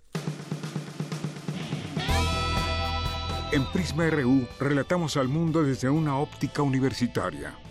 Escúchanos de lunes a viernes de la 1 a las 3 de la tarde por el 96.1 de frecuencia modulada. Radio UNAM, experiencia sonora. Búscanos en redes sociales, en Facebook como Primer Movimiento UNAM y en Twitter como P Movimiento o escríbenos un correo a primermovimientounam@gmail.com. Hagamos comunidad. 8 de la mañana con 5 minutos ya estamos de regreso en lo que todos tosen y se organizan y se acuerdan de que ya estamos en la tele. Hay que, eh, yo soy Juana Inés de esa, está conmigo en la mesa Luisa Iglesias de Hola. regreso, nos da muchísimo gusto. Miguel Ángel Quemain, por supuesto, ¿cómo estás Miguel Ángel? Hola. Juana Inés. Y bueno, Buenos días, pues Luisa. venimos de Buenos varias días. conversaciones, hemos hablado de las conversaciones para el fin de la vida y nos quedamos a la mitad eh, de una conversación que ahora vamos a retomar con el doctor Alfredo Ávila sobre Félix María Calleja, eh, a propósito de una, eh, de una biografía que se presenta este próximo martes a las seis de la tarde en el Colmex. Decías, eh, Alfredo Ávila, que es la primera biografía eh, académica que se hace de este personaje. Es la primera biografía académica. Teníamos algunas biografías de difusión. ¿sabes? algunas colecciones de personajes de la guerra de independencia y pues aparece aparece Félix Calleja. Es bien interesante eh, eh, que en el siglo XIX Carlos María de Bustamante, que es el gran admirador de José María Morelos, el gran historiador, le dedicó un pequeño librito a Félix Calleja. Es decir, es un poco el reconocimiento de que este individuo pues puede ser el enemigo, pero es bien importante. ¿no? Se trata sin duda del militar más destacado de la, de, de la época. Y eh, lo, que decíamos era como, como este hombre va formando vínculos, tiene una trayectoria militar muy destacada tanto en Europa, en África y luego eh, a finales del siglo XVIII y comienzos del XIX en el noroeste y noroeste de la Nueva España. Y eh, estando en San Luis Potosí, eh, ya muy vinculado con las familias más ricas de, de, la región, es eh, en donde lo pesca la guerra de independencia, la insurrección de, de Miguel Hidalgo. Y muy probablemente Félix Calleja era el militar con más experiencia en la Nueva España, de modo que no, no es extraño que él fuera el que organizara a los grupos de defensa del régimen virreinal en contra de los insurgentes. Y aquí suceden algunas cosas bien interesantes. Primero, eh, Calleja no espera instrucciones del virrey para actuar. Es decir, toma la iniciativa en cuanto se entera de la insurrección de Hidalgo. Y segundo, eh, y esto es algo de, de, lo que todos se habían dado cuenta, la Nueva España no tenía capacidad militar para controlar ninguna insurrección interna por allí los intentos de reforma militar que se habían venido haciendo eh, iban hacia el exterior. Casi todos eh, en Veracruz. Lo que temían era una invasión inglesa o, con el tiempo, una incursión francesa. Eh, Calleja había cambiado un poco esto, pensando también en las amenazas en el norte, sobre todo de comanches y de estadounidenses, pero, pero no estaban preparados para una insurrección interna. No hay un ejército en la Nueva España que sea capaz de frenar una insurrección interna. Y entonces lo que hace Calleja es muy, muy interesante porque hace exactamente lo mismo que Miguel Hidalgo. Es decir, si pensamos que Miguel Hidalgo tiene un ejército formado por milicianos, es decir, por criollos que practican en las milicias, eh, tiene un ejército formado por jornaleros, por peones, eh, eh, por gente que se va levantando en los pueblos, pues Félix Calleja hace exactamente lo mismo. Eh, tiene un ejército que va formando precisamente con peones, con jornaleros, con rancheros, con algunos milicianos. En ese sentido, salvo por la participación indígena que es muy nutrida en el ejército de Miguel Hidalgo, los ejércitos de Calleja y de Hidalgo se parecen mucho. Y tienen también los mismos problemas. Hidalgo se enfrenta al problema de que no tiene suficiente armamento, Félix Calleja también. De hecho, eh, Calleja también manda fundir cañones y también los cañones que, que, funde Calleja no sirven para nada. Son cañones que se desfondan en cuanto, en cuanto dispara. Eh, eh, es decir, estamos en una situación que a, veces pensamos que de un lado los realistas tenían toda la infraestructura técnica militar para combatir a los insurgentes y que lo, que los insurgentes tenían únicamente era el número, ¿no? cien mil personas con Miguel Hidalgo. No, en realidad son ejércitos que se parecen mucho y sí hay cien mil personas de lado de Miguel Hidalgo, pero la verdad es que la mayor parte de esta gente no participa directamente en, la guerra, sino que entran ya cuando hay, cuando la batalla se ganó, cosas como esa, y también son los primeros que salen huyendo cuando la batalla se va, se va perdiendo. Y esto es lo que pasó tanto en las cruces como en Calderón frente a, a Guadalajara. la batalla de Calderón es la que le permite a Calleja la derrota final de, de, Miguel Hidalgo, eh, la destrucción de ese primer momento insurgente, pero además le permite a Calleja darse una idea de cómo va a ser la guerra en los años siguientes. Cuando todo el mundo está pensando que una vez derrotado Hidalgo ya se acabó esto, Calleja es de los que se da cuenta de que no, de que la cosa va para largo y que hay que tomar precauciones. De lo que se había percatado Calleja en esos pocos meses de 1810 es que cuando los realistas llegaban y se enfrentaban con los insurgentes, de inmediato los derrotaban sin ningún problema, los insurgentes huían. Y entonces los realistas van al siguiente pueblo. El problema es que cuando abandonan el pueblo A, de inmediato los insurgentes regresan. Entonces, ¿Qué se puede hacer para eso? Y esto obligó a Calleja a diseñar un plan en 1811 que los historiadores conocen como el Plan Calleja. En realidad es un plan de operaciones que se dio en San Luis Potosí a comienzos de, en, Aguascalientes, perdón, a comienzos de 1811, que eh, lo que señalaba es que el ejército realista, eh, la parte gruesa del ejército realista, esa sí iría contra los principales núcleos insurgentes. Pero luego cada población tendría que formar sus propios cuerpos militares, tendría que alimentarlos, tendría que pagarles para la defensa local. Y esto le funcionó, esto le funcionó de maravilla. Entonces ya él personalmente iba contra los grupos más importantes. El más importante después de Hidalgo fue el de Ignacio López Rayón, eh, a quien derrotó eh, en, en. Y y ya no desprotegía a los demás pueblos porque en cada pueblo iba dejando una guardia de patriotas voluntarios de Fernando VII, solían llamarse así, que se encargaban de la defensa de esa comunidad. Ahora, esto tuvo implicaciones a la larga eh, eh, muy importantes, porque generó, y este es otro de los ejes del libro de Juan Ortiz Escamilla, eh, generó que las comunidades se armaran. es decir, villas, ayuntamientos que ahora están financiando su propia guardia, que están financiando su propia autodefensa. Por, por, llamarla de alguna manera. Y esto terminó generando una militarización enorme en la Nueva España, en un virreinato que, ojo, durante 300 años no necesitó un ejército para mantener el dominio español no lo necesitaba, bastaba con la iglesia, bastaba con otras autoridades, bastaba con que de vez en cuando algunas guardias aplacaran a algunos insurrectos, pero no hacía falta un ejército. Y en este momento, a partir de 1811, hay un proceso de militarización enorme que paradójicamente le va a servir a Calleja para acabar con los insurgentes, para controlar la insurgencia y hacia 1814-15 ya reducirla de manera completa, eh, pero también a la larga va a generar eh, la suficiente inestabilidad que va a terminar acabando con el propio virreinato. Porque tenemos muchas comunidades, tenemos muchos pueblos que ya están armados. Calleja no solamente es el individuo que está en contra de los insurgentes, sino que también hace política dentro del virreinato. Eh, para 1813, para comienzos de 1813, llega a ser virrey, es nombrado virrey, y aquí sucede otra cosa también bien interesante. Es el primer virrey que nace de las condiciones políticas internas. Es decir, también es una especie de prefiguración de lo que va a pasar en el siglo XIX con caudillos que tienen bases regionales, que tienen poderío militar, que se han vuelto enormemente ricos y que llegan a ocupar la presidencia. Eh, ya en el, en el siglo XIX. Entonces, Calleja está al mismo tiempo que consiguiendo la defensa de la Nueva España, también está sentando las bases del desastre que va a venir en el siglo XIX y que empieza precisamente con la independencia de Nueva España, la independencia de México en 1821. Lo que vamos a tener después es gente que se formó con Calleja, como Agustín de Iturbide, Anastasio Bustamante, Antonio López de Santa y todos ellos, que son los que van a hacer política en, en, México en la primera mitad del siglo XIX, una vez que Calleja se fue.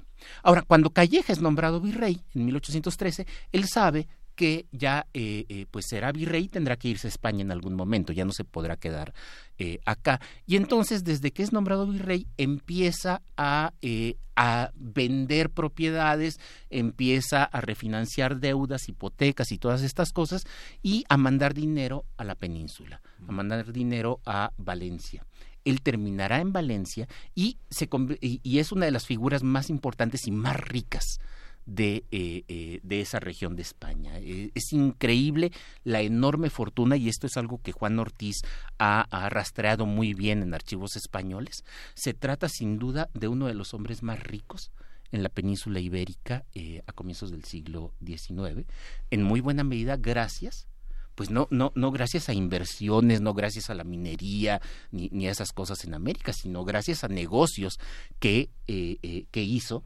aprovechando sus cargos militares y políticos. Por eso decía hace rato que es bien interesante cómo esta biografía le pone atención a ese aspecto que, insisto, hace unos 20 años nadie le hubiera puesto atención. ¿no? Ya eh, el, el, enriquecimiento de estos individuos a partir de los cargos políticos. ¿Puedes repetir los datos de la biografía, autor? Él, él, es Juan Ortiz Escamilla, es eh, profesor en, la Universidad Veracruzana, un gran amigo, con, con él escribí un, un libro hace algunos años y eh, la biografía se llama Calleja, Guerra, Botín y Fortuna, publicado por la Universidad Veracruzana y el Colegio de Michoacán y lo vamos a presentar el martes el siguiente martes en el Colegio de México a las seis de la tarde y por supuesto todos están invitados, quien quiera ir, eh, habrá venta de libros allí y el autor va a estar eh, firmando eh, ejemplares. ¿Cómo te encuentran en redes sociales, querido Alfredo? Alf-Ávila-en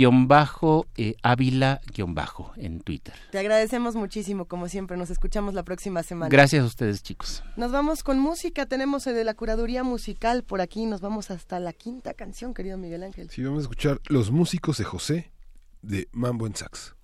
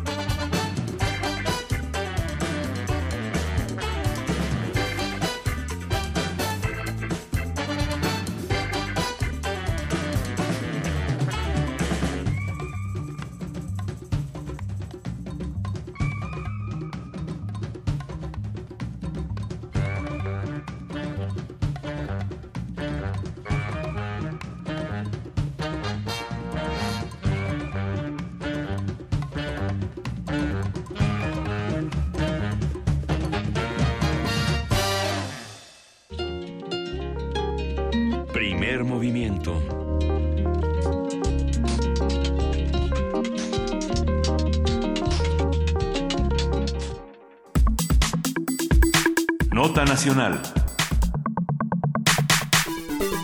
La organización Mexicanos Unidos contra la Corrupción y la Impunidad dio a conocer que una investigación de la Comisión Nacional Bancaria y de Valores encontró irregularidades en el programa de tarjetas para los damnificados de los sismos registrados en septiembre del año pasado. El Banco del Ahorro Nacional y Servicios Financieros, Bansefi, habría emitido múltiples tarjetas a nombre de 1.495 beneficiarios, a cuyas cuentas fueron depositados 68.8 millones de pesos. De acuerdo con Mexicanos Unidos contra la Corrupción y la Impunidad, en algunos casos el nombre de los damnificados aparece hasta en 34 tarjetas. Esto es, una noticia que ya desde hace varios días ha estado presente y no se va, y no se va. Virgilio Andrade, director de Bansefi, ha negado las acusaciones de fraude o desvío de recursos en la entrega de las tarjetas para las personas afectadas por los sismos. El funcionario dijo que ante la urgencia por ayudar a los damnificados es probable que haya recibido que haya habido nombres duplicados o plásticos dobles pero aseguró que no han sido entregados más recursos de los que cada persona debe recibir. Y bueno, a partir del reportaje sobre este tema vamos a hablar sobre el caso, cómo se llevó a cabo, quién estuvo involucrado y las posibilidades de que vuelva a suceder. Para ello nos acompaña Telma Gómez, ella es periodista de Mexicanos Unidos contra la Corrupción y la Impunidad y una de las autoras precisamente del artículo junto con Miriam Castillo. ¿Cómo estás, Telma? Buenos días. Hola, ¿qué tal? Buenos días. Bien, gracias. Gracias por el espacio. No, gracias a ti, un gusto escucharte. Cuéntanos, ahora sí que desde el principio, ¿qué, qué fue lo que pasó con este fraude? ¿Cómo lo podemos entender? Ok, mira, Mexicanos contra la corrupción y la impunidad tuvo acceso, tuvimos acceso a esta el expediente de la investigación que realizó la Comisión Nacional Bancaria y de Valores, de hecho un expediente que está en curso, una investigación que está en curso, y en ella eh, conocimos varias de las observaciones que hace la autoridad bancaria Avancefi. Una de esas observaciones tiene que ver con la emisión de tarjetas múltiples para sí. 1.495 damnificados.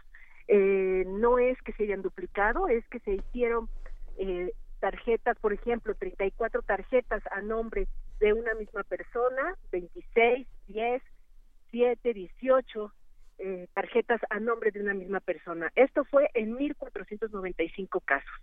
El informe de la Comisión Bancaria menciona los nombres de 11 eh, personas eh, a las cuales Bansefi emitió entre 10 y 34 tarjetas. Lo que hicimos en Mexicanos contra la Corrupción y la Impunidad fue ir a buscar estos damnificados para saber, corroborar si es que a ellos llegaron estas tarjetas que se emitieron de más.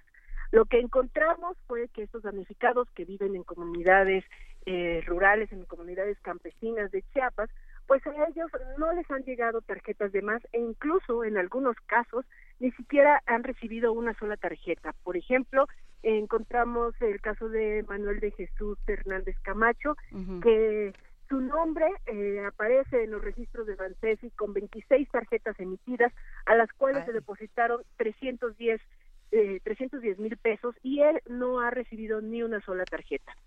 Eh, entonces, bueno, eso por un lado. Por otra parte, eh, en una en una segunda entrega del de, reportaje que hemos realizado sobre este este tema, eh, mostramos las observaciones que la Comisión Bancaria encontró sobre clonación de tarjetas. Eh, la, la autoridad bancaria confirma que sí se clonaron, que sí se hackearon tarjetas que se entregaron a damnificados de Chiapas y Oaxaca. Eh, este mecanismo de hackeo se realizó porque Bansefi, que fue la entidad encargada de repartir, de emitir, eh, de eh, dar los fondos, eh, los recursos del Fonden a esas tarjetas para los damnificados.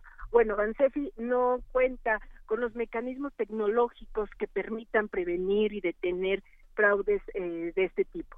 O sea que están, están las puertas abiertas de Bansefi para que sus tarjetas puedan ser saqueadas.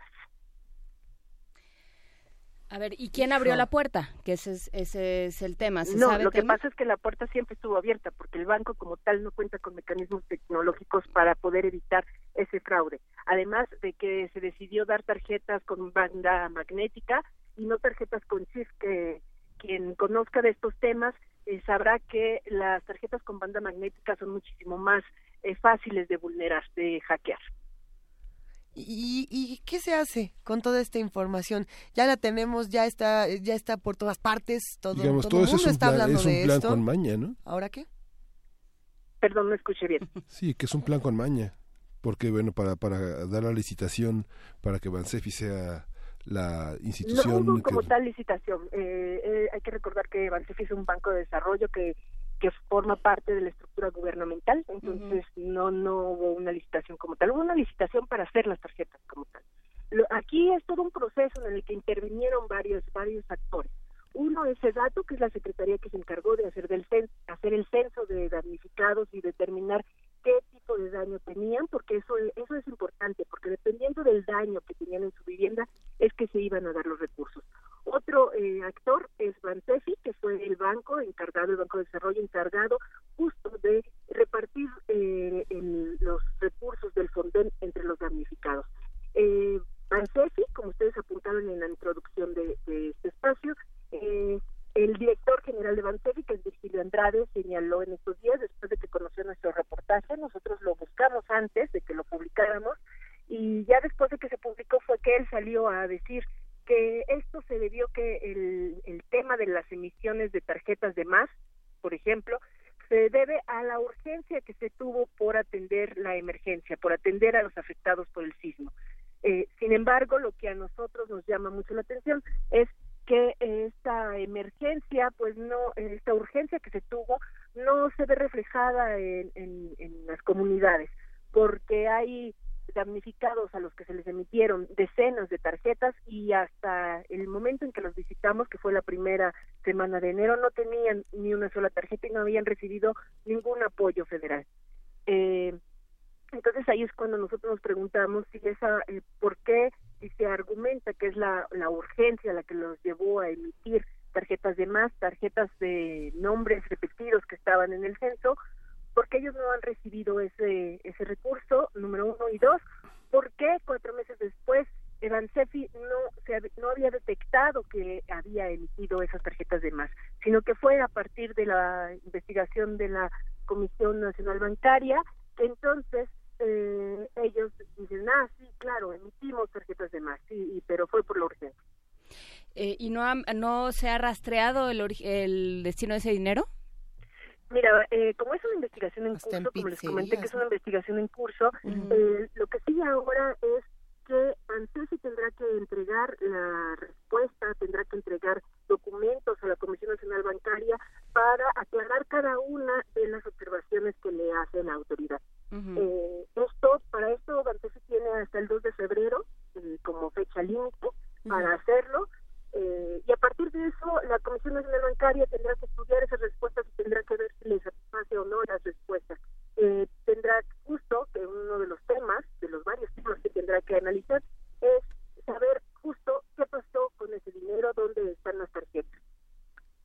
A ver, es que justamente lo que lo que estábamos discutiendo fuera del aire es que estas tarjetas se están utilizando en lugares que están completamente ah, lejanos a, las zonas del sismo. Pero bueno, además de, de todo esto, ¿qué va a pasar con Virgilio Andrade, Telma? ¿Qué, ¿Qué es lo que se está esperando? Que renuncie, que lo corran, que no pase absolutamente nada con él, que salga con la suya. ¿Qué podemos esperar de Virgilio Andrade en este momento?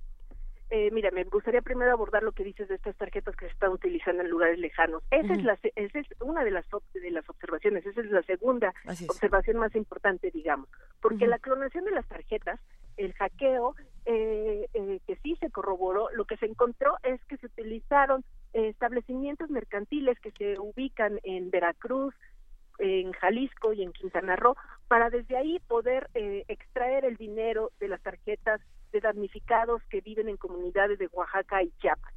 Eh, aunque la autoridad bancaria ha dicho que Bansefi ha dicho, perdón, aunque Bansefi dijo que ese dinero que se extrajo de, de esas cuentas ya se les reintegró y que y de hecho hay una investigación en la Procuraduría General de la República para Mexicanos contra la corrupción y la impunidad, pues es un asunto eh, grave que esas tarjetas puedan eh, ser clonadas, puedan ser hackeadas, porque incluso la Comisión Nacional eh, Bancaria y de Valores señala que solamente se han denunciado 258 casos de tarjetas eh, clonadas, pero que el número puede ser mayor, que, que pueden ser muchísimo más las tarjetas que tengan eh, estas extracciones de dinero eh, ilegales.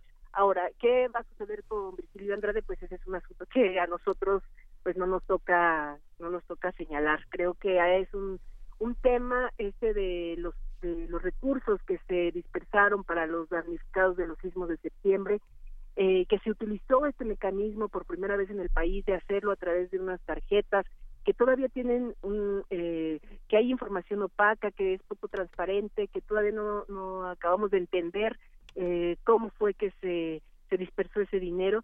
Creo que es un tema que todavía vamos a seguir discutiendo y en el cual eh, tenemos como periodistas nosotros, por lo menos en Mexicanos contra la Corrupción y la, y la Impunidad, aún tenemos mucho que investigar.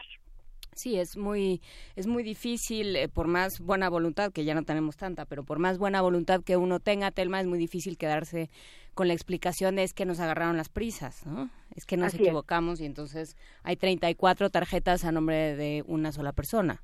Así es, sí. Sí, sí, creo que es un argumento que, que no que es muy poco creíble, como tú bien dices. ¿Por dónde va a seguir su investigación? ¿Van a seguir en esta ruta del dinero? Así es, vamos a seguir en esto y sobre todo vamos a seguir investigando y bueno, y buscando, verificando que esas tarjetas, que ese dinero sí haya llegado a quien tiene que llegar. ¿Qué necesitan hacer los medios de comunicación, Telma? ¿Qué le pides a los medios? Además de Es- mucha difusión a este tema. Pues que este es un tema que en el que creo que todos los medios de, de comunicación tendrían que estar poniendo la mirada, tendrían que estar atentos a hacerlo porque al final es un tema que toca a gente que de por sí ya tenía una situación económica difícil. Eh, las comunidades que nosotros visitamos en Chiapas, solamente fuimos a Chiapas, pero esto hay que no hay que olvidar que también es un tema que tocó a gente de Oaxaca, Puebla, Morelos, Estado de México, aquí en el Distrito Federal, en la Ciudad de México, eh, pues eh, sobre todo en, en los estados, en Oaxaca y Chiapas, pues es gente que es campesina, que vive al día, que de por sí ya tenía muchas carencias económicas y este sismo pues vino a- ahora sí que literal a mover aún más eh, su eh, economía. Y de verdad que nos encontramos con historias eh, que pues bueno son desafortunadamente son las historias que luego predominan en este México y sobre todo en las comunidades campesinas de este país, ¿no? Historias de carencias y de historias en donde la gente incluso parece como que si contara una historia que ya se conoce mucho, dicen, uno de ellos nos dijo, eh, siempre hacen programas, siempre anuncian que nos van a dar recursos, siempre dicen que van a darnos dinero, pero ese dinero nunca lle- llega a nosotros. Entonces, eh, pues desafortunadamente estas historias siguen repitiendo y creo que hay que tener el ojo puesto ahí para que esto no suceda. Pues eh, en eso estamos. Muchísimas gracias. Eh, Telma Gómez, periodista de Mexicanos Unidos contra la Corrupción y la Impunidad. Ya eh, ponemos en nuestras redes la liga para este reportaje y seguimos conversando contigo. Les agradecemos, gracias por el espacio y gracias a su auditorio por, por seguir. No, gracias a ti, un abrazo. Hasta luego. Nos despedimos y nos vamos con un poco de música. Quédense con nosotros. Ah, sin música. Ya vamos. Primer movimiento.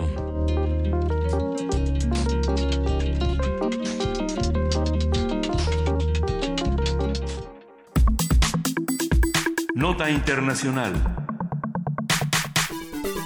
En las últimas semanas, el tema del acoso sexual ha sido uno de los temas que, que ha tomado las primeras planas y a partir del movimiento Me Too surgido en Estados Unidos para denunciar las presiones sexuales en Hollywood ha provocado una caída de personajes muy poderosos en esta industria. Hace unos días, el periódico francés Le Monde publicó un manifiesto contra el Me Too, firmado por un centenar de mujeres francesas. Lo habíamos platicado eh, justo la semana pasada, hablando de Catherine Deneuve y demás. Pero bueno, la carta acusa al movimiento de ser totalitario y afirma que la campaña de acusaciones públicas ha puesto a personas que no lo merecen en el mismo nivel de violadores que violadores y delincuentes sexuales sin que tengan la oportunidad de defenderse.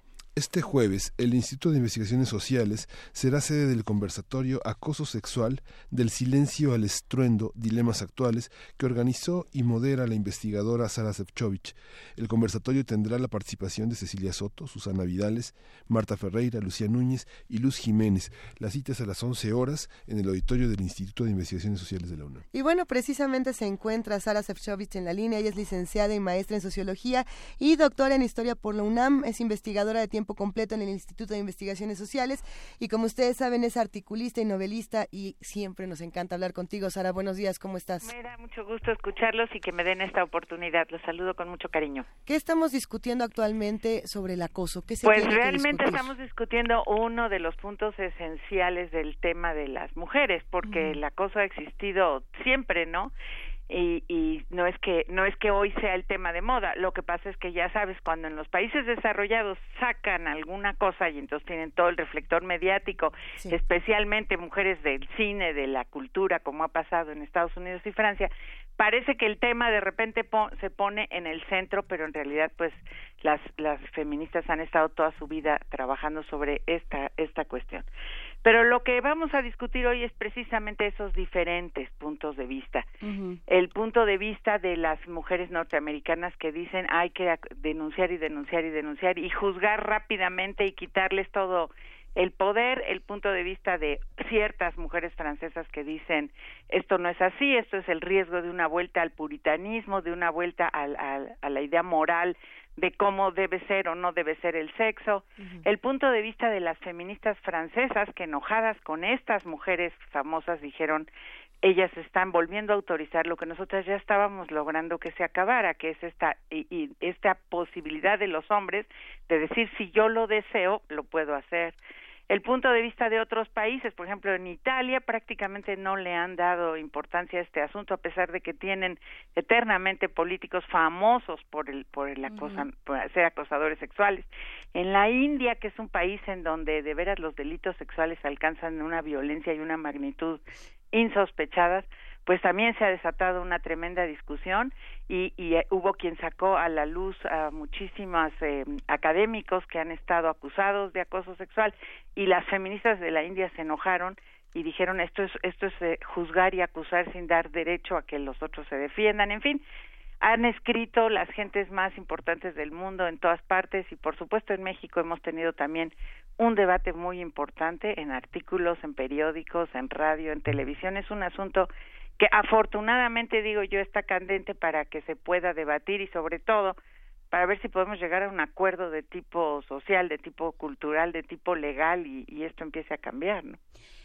Creo que, Sara, buenos días. Eh, me, me parece un- una cosa muy interesante que se, que se discuta, ¿no? Ahorita que hablabas de la India, me acordaba de que Narendra Modi, una de sus, de, de sus plataformas de campaña fue construir baños adentro de las casas porque las mujeres, si tenían letrinas afuera, sufrían... eh, Acoso. Tenían peligro de acoso, de violación, de un montón de, Violencia, de sí. actos de violencia, ¿no? Entonces, a- ese, a- así estamos, así está la discusión. Sí. Entonces, realmente no es que haya una forma de, digamos, hay muchas formas de hablar y desde dónde hablar, y creo que eso es lo que es interesante en este momento. Ese ¿no? es el punto. El punto es contextualizarlo exactamente eh, en cada país en relación a, digamos, cómo está funcionando en cada cultura, pero es evidente que hay culturas en donde es más fuerte la violencia contra las mujeres. Entonces, por eso es muy interesante el planteamiento que hizo recientemente Marta Lamas de diferenciar entre acoso, seducción, diferentes tipos de consentimiento, porque, por ejemplo, nosotros oímos la última vez en los festejos en, en Pamplona, de una chava pues que sí estuvo bebiendo y todo con con varios muchachos y después la metieron a un a un lugar y la y la violaron. Y entonces todo el argumento de ellos frente al juez es que como ella no pateó ni se enojó ni todo es que había dado consentimiento. Y ella estaba en shock y estaba desmayada entonces, ¿qué es consentimiento? ¿Hasta dónde puedes llegar? Pues también tenemos el otro caso, el de mujeres que aceptan y se van eh, después de una fiesta con alguien y al día siguiente se arrepienten o, se dan cuenta que no es lo que pensaron que era y, y hacen una acusación. Estas fronteras, estos límites entre consentimiento, seducción, acoso, es, eh, no es que no sean claros, nada más que tenemos cada quien que tenerlos claros porque después muchos metemos la pata haciendo denuncias que no son y muchos al revés se quedan callados. El caso, por ejemplo, que mencionaste de la India es muy importante porque no han salido a la luz las mujeres, porque si lo hacen les destruye su vida personal y les destruye su carrera o su profesión o su empleo, porque en general esto más bien eh, eh, destruye todas tus posibilidades después, todo el mundo te va a señalar, ¿no? Claro. Sara, me ha llamado mucho la atención leer justamente los comentarios y los debates que, que se han dado a partir del debate precisamente de Marta Lamas de la, de la semana pasada. Y también del Me Too, por ejemplo. Eh, se hablaba en redes sociales mucho de, de, si el movimiento Me Too que se lleva en Estados Unidos por estas mujeres de Hollywood no había sido robado de Tarana Burke en 2006, que era un movimiento justo eh, feminista para defender a las mujeres del acoso. Eh, particularmente en las comunidades uh, africanas. ¿no? Claro. Y que, yo, no, y que yo no en pienso en robo. A ver, ¿qué, qué pasa con porque, esos debates? Porque, ¿qué- entonces, ¿qué estamos haciendo? Si, si nosotros estamos peleando por cualquier causa en el mundo, feminismo, derechos humanos, derechos de las mujeres, medio ambiente, lo que quiero es que todo mundo se lo robe y lo, re- lo repita. ¿No? Ese, queremos que se difunda, que se haga más grande, que, eh, que si le pusieron ese nombre, en otro lado le pusieron denuncia a tu cerdo, ¿no? En otro lado Sí. le pusieron de otra manera. Lo que queremos es que eso se corra, no es mi propiedad, o espero que, el- que el- quien lo haya inventado, que es Burke, que hablase de eso, inventó un término más, no un concepto más, no un, no una lucha. Entonces está bien que se corra la voz lo más que se puede. Ha sido muy brutal esta salida del yo también, porque también nos ha hecho cuestionarnos mucho qué significa mujeres que han sido total y absolutamente privilegiadas y que 20 años después, sabiendo que ese fue el camino que siguieron, deciden denunciarlo. Esto también nos ha cuestionado muchas cosas, ¿no? Así es. ¿Por qué te esperaste 20 años? ¿Por qué Salma Hayek, a pesar de que reconoce todo lo que reconoce, se esperó todo este tiempo para hacer la denuncia y todas ellas? ¿Y qué pasa con una obrera que el jefe pasa en la fábrica y le agarra la nalga y ella no puede decir nada porque no se puede quedar sin empleo? Entonces, a mí no me importa si esto se empezó antes o se empezó después, si hay, si se trata de ayudar en culturas en las que es más difícil eh, que, que siquiera se considere. Mira, en la misma Rusia, en la misma Rusia, el director Koncharovsky dijo, ¿de qué están hablando? Esto es, ha sido así, se ha construido el mundo y, y dejen de estarle buscando, ¿no? La iglesia rusa, la iglesia ortodoxa rusa, dijo, dejen de acusar en las redes sociales y vengan a conseguir consuelo a la iglesia. O sea, son diferentes bueno. culturas que lo toman de otra manera. No, pero pero se tienen que abrir esos diálogos. O sea, en el momento estamos en una estamos hablando desde una comunidad universitaria que además se ha to- o sea, se topa todos los días Claro. con este tipo de problemas. Dentro de la misma universidad. Claro. De- dentro de las mismas aulas, los laboratorios, los pasillos, todo el mundo tiene una historia, todo el mundo tiene Como a lo su- tienen en la política, en los artes, en la academia, en el deporte, digo, vi- has visto lo que ha estado saliendo del deporte. Así es. Sí, realmente lo que estamos es en una lucha para decir, perdón, señor, que tú tengas ganas no quiere decir que yo también. Pero también en un diálogo, Marta, porque porque de pronto eh, se, se ve como nada más como una agresión, ¿no? O sea, empieza a ver, porque aquí hemos tenido varios talleres, hemos tenido muchas conversaciones entre miembros de la comunidad y entonces es muy eh, es muy interesante ver las reacciones de los Claro. hombres de la comunidad que dicen, ¿cómo? ¿Eso no les gusta? ¿No? Claro. De, pues, de refiriéndose a ciertos Claro. apelativos, a ciertos vocativos, a yo ciertas creí que te formas de gustaba trato. que te haga que te haga un piropo, que es lo que dicen las italianas, es lo que dicen, o sea, yo creí que si te digo que te ves muy guapa te hago un piropo, que si te pregunto por tu actividad social, te estoy de- sexual, te estoy haciendo una broma, claro, por eso es importante el contexto cultural irlo eh, entendiendo todo en este sentido y diferenciando qué es acoso, qué es violencia, qué es consentimiento, qué es seducción, porque pues no todo es igual. Y entonces, ¿qué, qué pasa después de, de la denuncia del acoso que es fundamental? ¿qué, ¿Qué acompañamiento se le da a los hombres que de pronto se sorprenden y se dan cuenta de que forman parte de todos estos otros hombres que acosan? Y dicen, bueno, No ¿ahora qué? sabía. ¿Ahora, ahora qué hago con eso? Bueno, no pues solamente va, va a ser la en el misma costal de los historia que ha sido a lo largo de la humanidad, cuando te enseñaron que tenías que respetar al- a un derecho humano, cuando te enseñaron que un indio tenía que ser respetado y, y que, que el, el medio ambiente no está a tu disposición y no puedes hacer lo que quieras con un árbol, que también un animal es un ser vivo al que hay que respetar. Son aprendizajes que hemos tenido en la humanidad desde democracia, para no ir más lejos, que el rey no manda y que el sacerdote no te dice tu vida. Hemos sido teniendo que aprenderlos socialmente y no va a haber otra que este mismo camino. Socialmente ir aprendiendo aquello que no puedes hacer. La ley te tiene que dar ese acompañamiento en términos de apoyo y de castigo, ni modo en lo que esto se resuelve pero lo importante es eso, que todos socialmente lo empecemos a aprender. Y este es un proceso, como todos los procesos sociales, que empieza por ser muy, digamos, muy sorprendente y muy eh, eh, alucinante en el momento, muy estruendoso, pero que hay que seguirlo trabajando para que no se quede ahí y para que realmente haga un cambio yo yo vi ese cambio en el en México en la eh, en los últimos 25 30 años en relación a muchos temas. Como te digo desde democracia hasta derechos humanos hasta eh, reacción hacia el tema de las mujeres y su posibilidad de trabajo igual salario igual etcétera. Son cambios que se han dado que empiezan por todo el mundo decir como nos se burlaban de todas las feministas cuando empezamos y cómo ahora ya todo el mundo tiene que decir los niños y las niñas, ¿no? O los hombres y las mujeres. Empieza a ver como ese cambio eh, mental, ese cambio cultural y es el único camino que tiene, como tú dices, que acompañarse de algo, pero ese algo pues tiene que ser la ley, el apoyo psicológico, el apoyo de grupo, el estarle pensando al asunto, el seguir debatiendo, ¿no? Oye, Sara, eh, Sara buenos, buenos días. Hola, Miguel. Oye, esta polémica que se hizo, que se desarrolló en Francia, en la que Catherine Deneuve pide disculpas a, la, a las eh, que pudieron resultar ofensivas, ofendidas, eh, ¿cómo, ¿cómo lo ves, digamos? El conjunto de, de, de personas que firma la carta son... Eh, eh personas prominentes en el terreno del, de pensar todo este de, de relaciones entre los sexos. sí.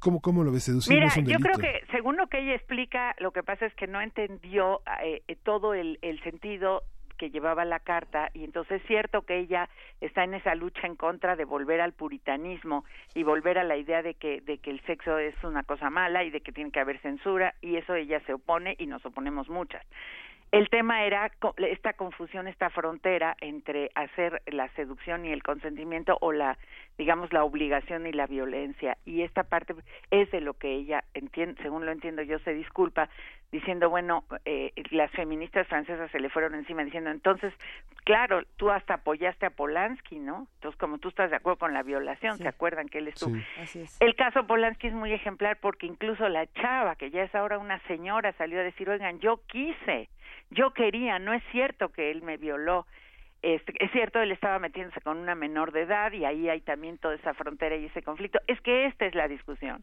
La discusión es precisamente esa frontera, cuando una mujer da consentimiento y cuando te dicen, aunque des consentimiento, no es así porque eres menor de edad. Cuando una mujer dice, hasta aquí llego y lo que sigue ya no quiero, y el Señor dice, pero espérate, ya llegaste muy lejos y yo quiero seguir. Cuando el Señor se siente con derecho, aunque tú digas que no, a de todos modos seguir insistiendo, y no es nada más entre hombres y mujeres, es entre mujeres y mujeres, entre hombres y hombres, como lo hemos visto recientemente también con, con el caso de, de de hombres como Kevin Spacey. Entonces, todo el tema a discutir, a legislar, a entender cultural y socialmente son esas fronteras. Y esas son las fronteras que es más difícil definir y que se tienen que definir también en función de cada cultura, porque no es lo mismo la frontera francesa que la frontera en México, donde además tenemos el caso de de la delincuencia organizada, de mucha delincuencia en general, que no te va a preguntar tu opinión.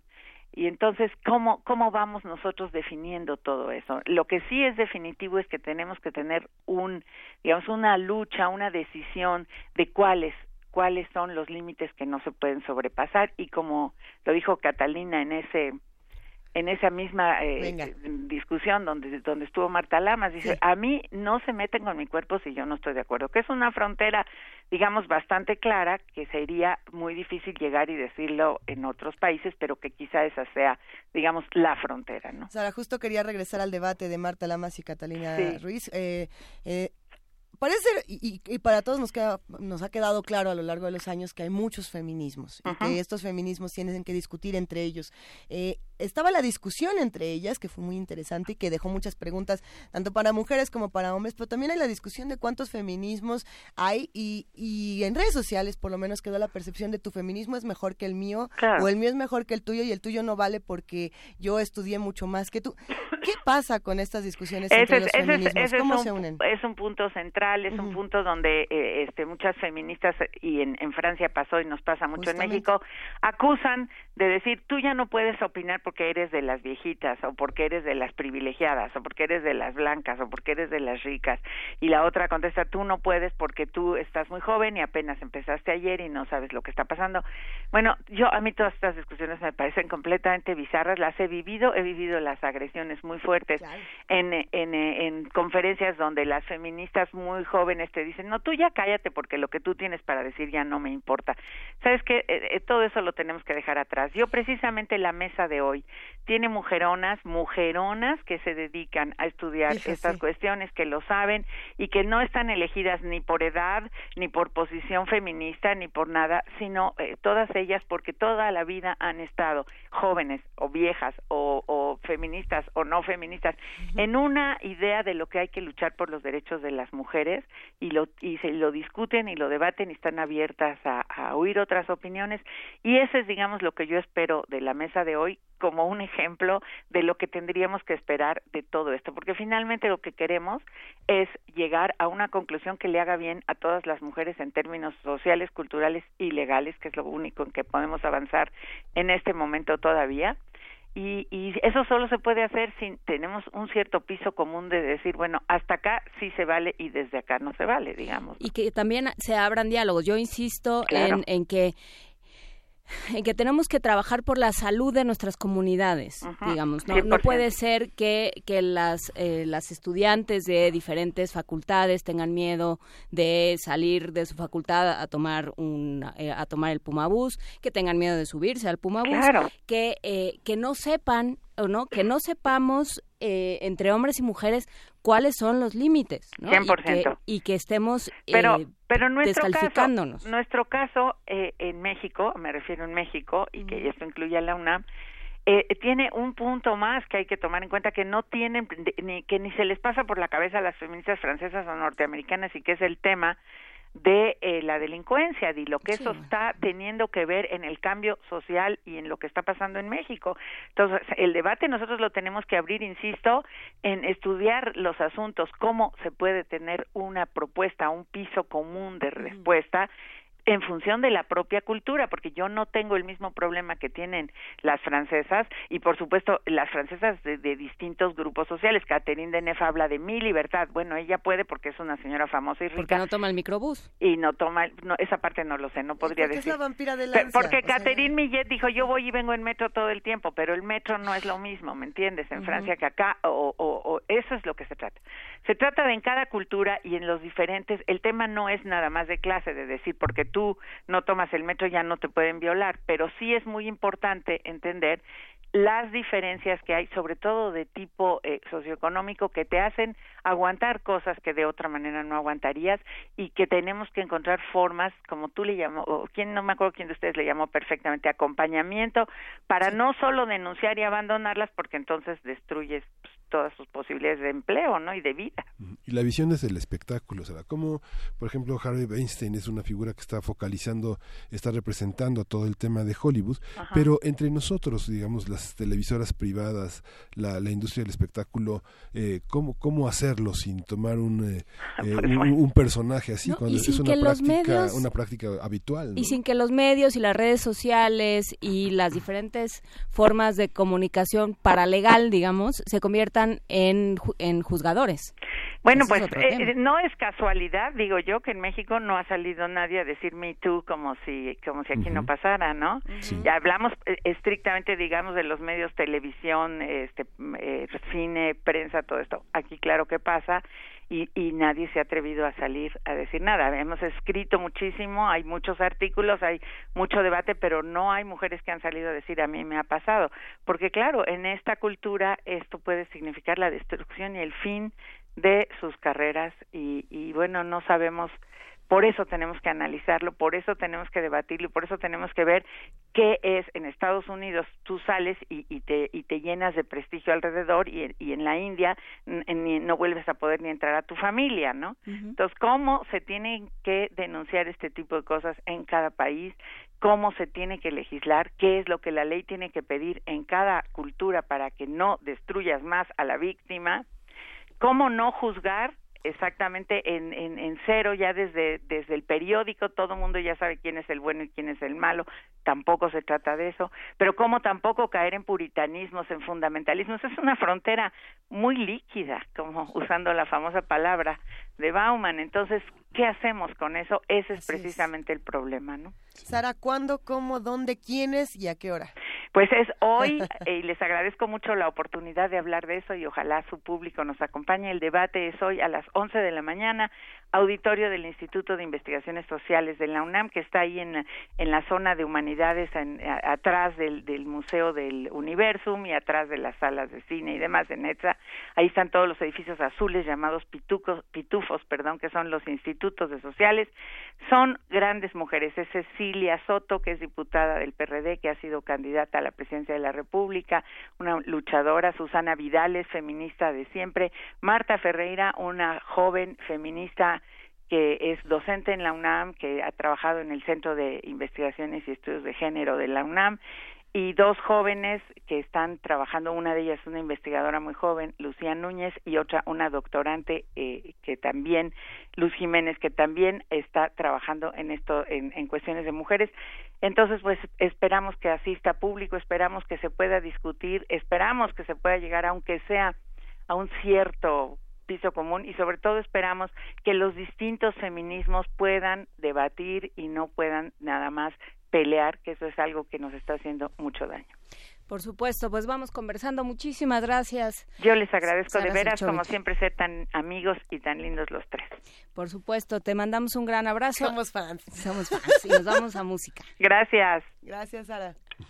Vamos a escuchar música de Frank Zappa, eh, acoso sexual en el lugar de trabajo.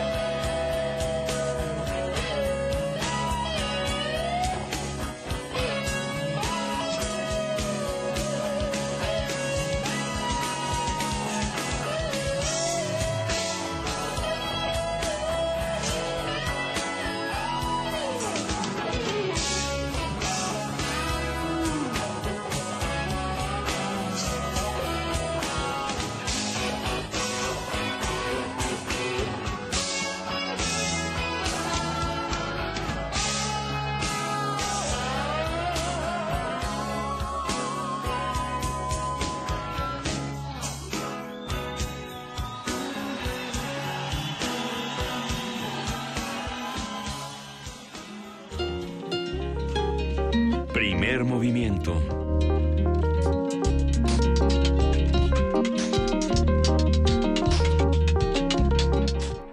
Y fuera del aire estábamos hablando justamente de que tenemos un radio escucha que se llama El Rey del Beautiful. Como el luchador, pero mientras yo decía sí, sí conocían o no al luchador, nos cae eh, la canción de... Que ya regresen, dicen. ¿Que ya?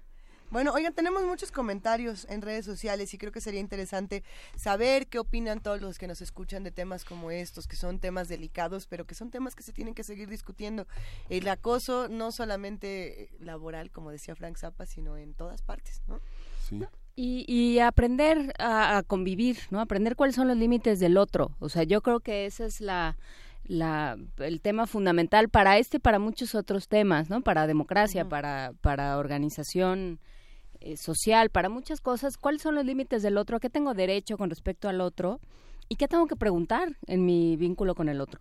Sí, y que, la, y que la valentía de las víctimas no acabe con sus vidas. También. ¿no? Nos vamos a una pausa. Estamos en arroba P Movimiento, diagonal, primer movimiento UNAM. Estamos en TV UNAM, estamos en Radio UNAM y ya volvemos. Primer movimiento. Hacemos comunidad.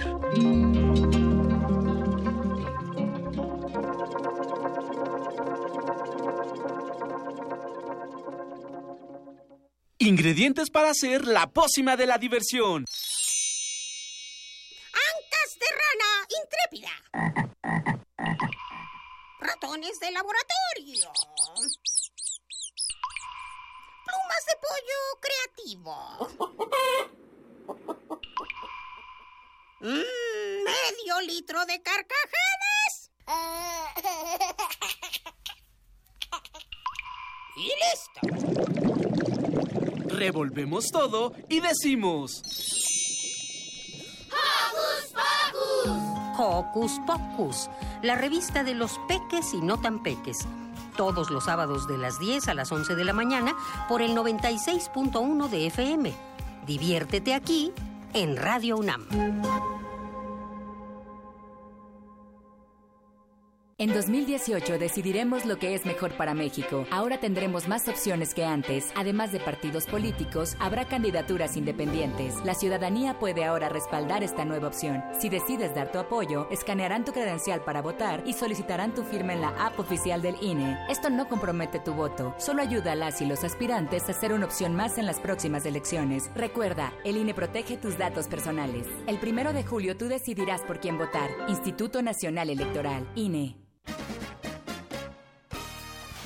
Ya estamos de regreso y como lo prometimos, es hora de que la gente participe y elija qué canción va a sonar. A ver, ¿quién está en la línea número uno? Nadie. ¿Línea número dos? ¿Alguien por ahí? A ver, línea número tres. No llamo nadie. Ah, pues que suene lo que sea, ya que... Para que no suene lo que sea, el instrumento es la participación. Este 2018, las elecciones las hacemos todas y todos. Instituto Electoral Ciudad de México.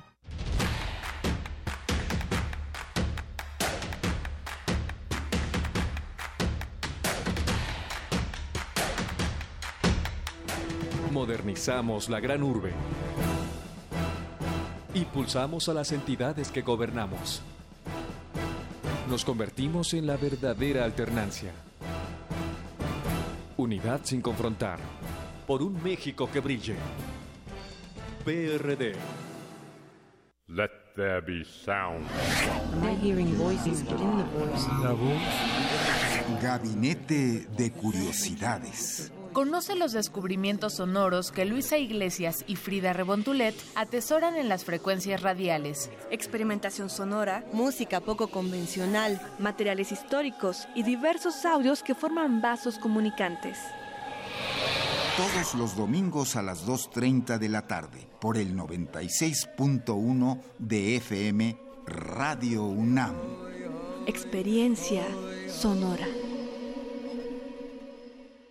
Durante años hemos trabajado en proteger el medio ambiente y lograr nuestras propuestas. Entendimos que protegiendo solo el medio ambiente, la otra mitad, la de tus necesidades básicas como tu economía y seguridad, requieren de mayor atención y mejores resultados. Soy José Antonio Mid, precandidato del Partido Verde a la presidencia. Soy un ciudadano sin militancia política y un servidor público con experiencia. Militantes verdes, apóyenme la votación interna y cuidemos juntos el ambiente entero de nuestro país. Partido Verde, dirigido a los tres tipos de afiliados del Partido Verde Ecologista de México e integrantes de su Consejo Político Nacional. En 20 años los servicios han empeorado. Antes la seguridad nunca fue un problema. El gobierno no le ha invertido al transporte público. En los últimos seis meses, cuatro asaltos al puesto. Se os ve cómo están las calles.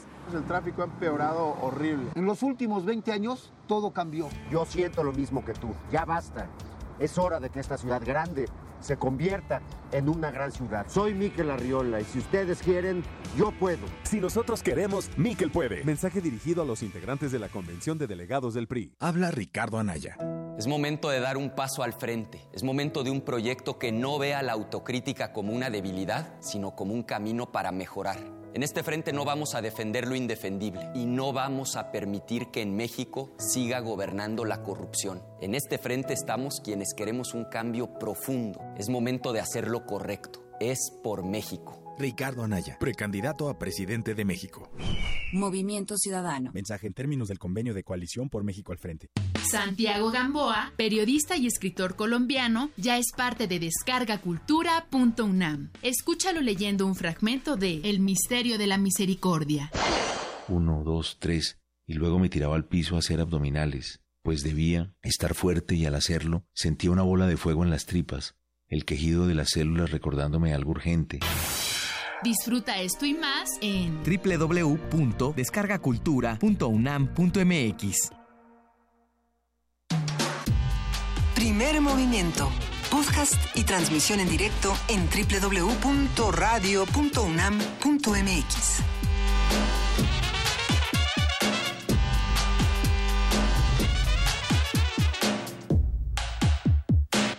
Ya son las nueve de la mañana con seis minutos y estamos aquí de vuelta en la tercera hora de primer movimiento. Juana Inés de esa, buenos días una vez más. Pues sí, aquí seguimos. Buenos días. Buenos días, querido Miguel Ángel Quemain. Buenos días a todos. Acá seguimos, seguimos escuchando todo lo que lo que nos han escrito, bueno, no leyendo lo que nos escriben, escuchando sus mensajes, también sus llamadas en el 55 36 43 39 y, y la discusión se puso calientita en nuestras redes sociales. Eso siempre se agradece mucho, siempre se agradece. El tema del acoso va a seguir despertando controversias, polémicas y pues ojalá que se siga discutiendo. ¿Qué opinan? Sí. sí. hay que discutirlo, legislar y como decíamos en el corte, este, proteger a las víctimas porque se requiere mucha valentía y mucha fuerza para, para, para el yo acuso, ¿no? El yo acuso siempre este, difícil. difícil, ¿no? Desde sola, ¿no? Yo acuso, no es fácil. Justamente, que bueno, pues aquí aquí vamos a dejar esa discusión porque nos falta todavía poesía necesaria y está a punto de convertirse en jueves el jueves. Ya saben, los que nos escuchan ya saben por qué. Un abrazo para el Zarco, para Cheli, para Dana, para Rosario Martínez, R. Guillermo, Alfredo Campos, Miguel Ángel G. Mirán, el rey del Beautiful que les decía hace rato, Mayra Elizondo, Gustavo Fernández, CM, Francisco Rodríguez, un abrazote y para todos los que nos escuchan y nos escriben, gracias por hacer comunidad. Eh, vámonos con poesía y acá seguimos platicando. Primer movimiento.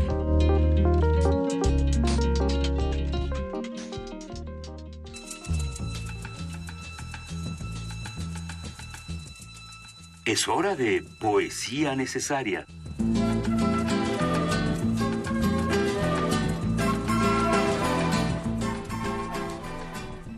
Ya llegó el momento de poesía necesaria y este poema es muy breve y además no sabemos de quién es pero si alguien en redes, si alguien en el teléfono, si alguien que nos escucha, que nos observa, sabe quién escribió este poema, por favor que nos lo haga saber en arroba P Movimiento, diagonal primer movimiento UNAM, o el teléfono 55 36 43 39.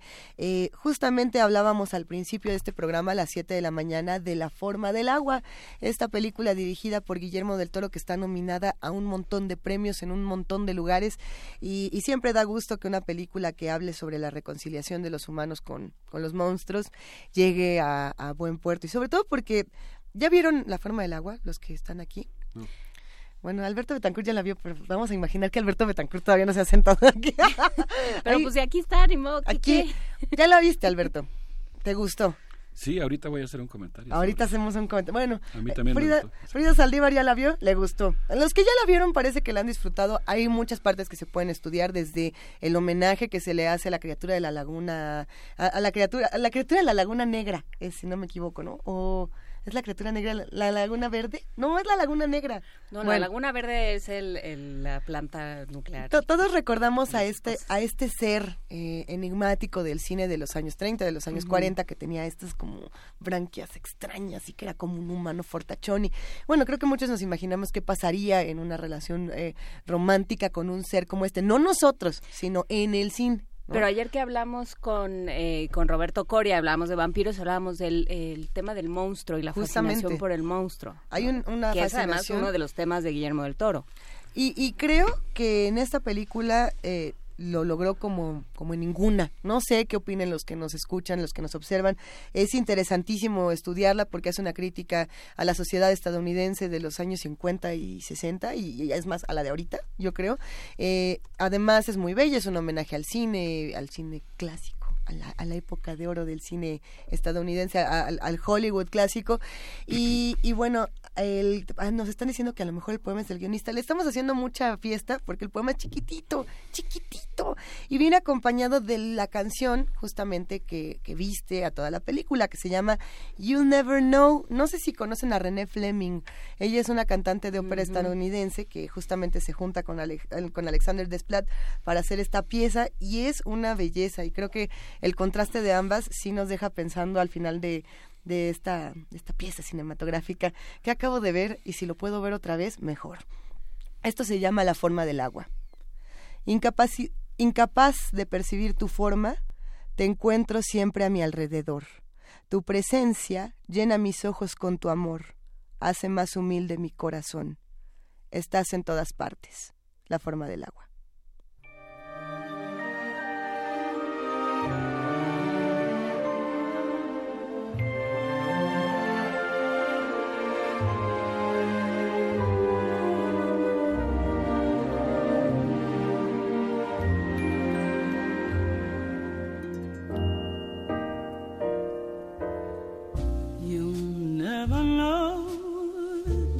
How much I miss you.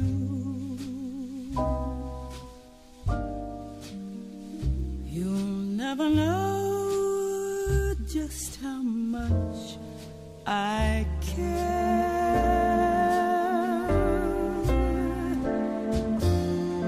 And if I tried, I still couldn't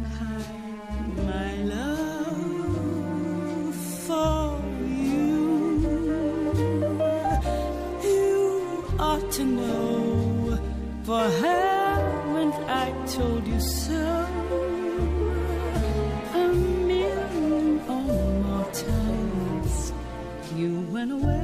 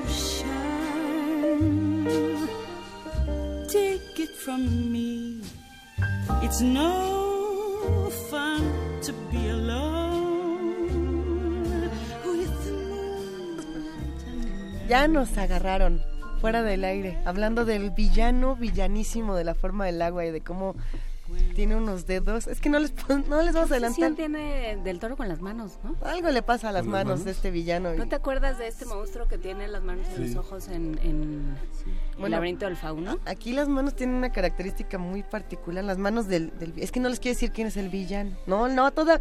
Véanla, mejor véanla. Pero lo que sí me recuerda mucho también a, a las novelas de...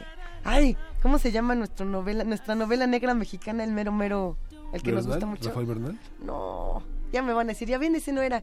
No, el que, el que siempre se come galletas. El personaje que siempre se come ¿De unas las galletas. No. No, le gustan las suavicremas. Nadie sabe.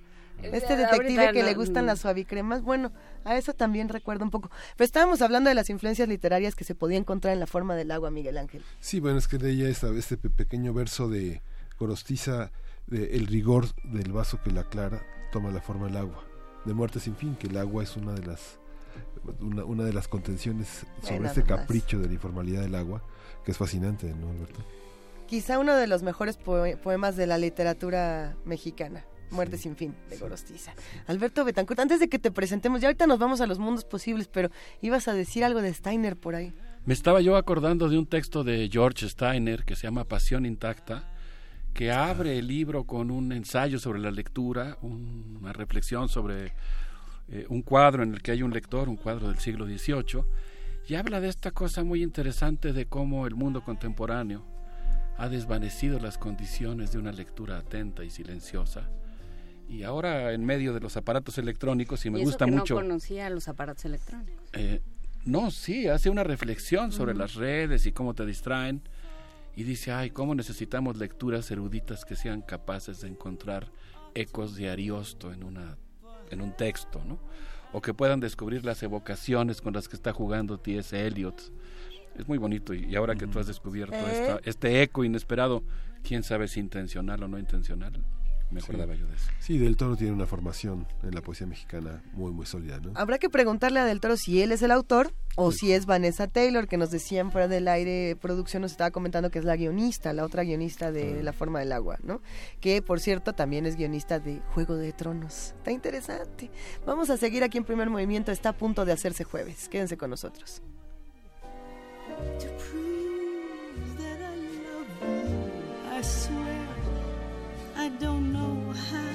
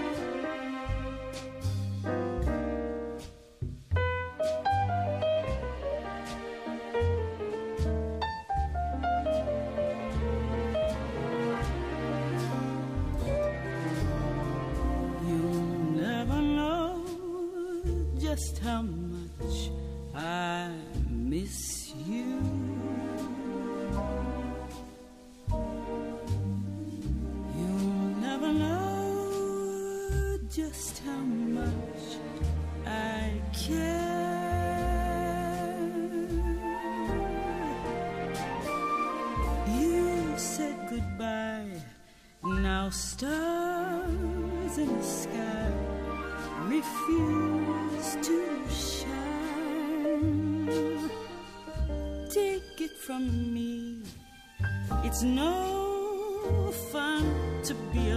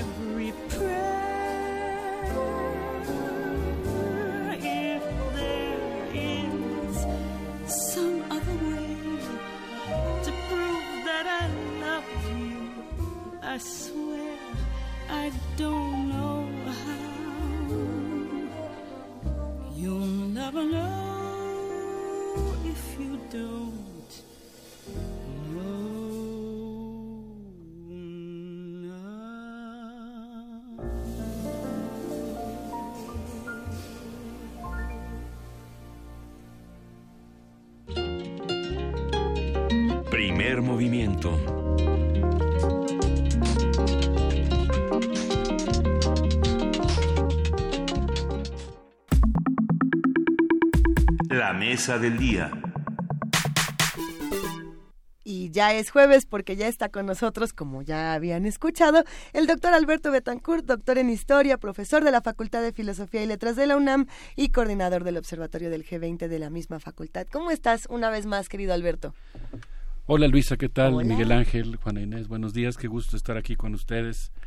Me estaba yo acordando de un camarada, eh, Alberto González, eh, integrante del Seminario Permanente de Estudios Chicanos y de Fronteras del Instituto Nacional de Antropología e Historia. Alberto González hizo una historia de la participación de los latinos en Hollywood. En alguna ocasión que tuve oportunidad de asistir a una obra de teatro con él en Los Ángeles, a una obra de teatro mexicana que como ustedes saben tiene una enorme tradición, tradición en la ciudad de eh, Nuestra Señora Reina de Los Ángeles.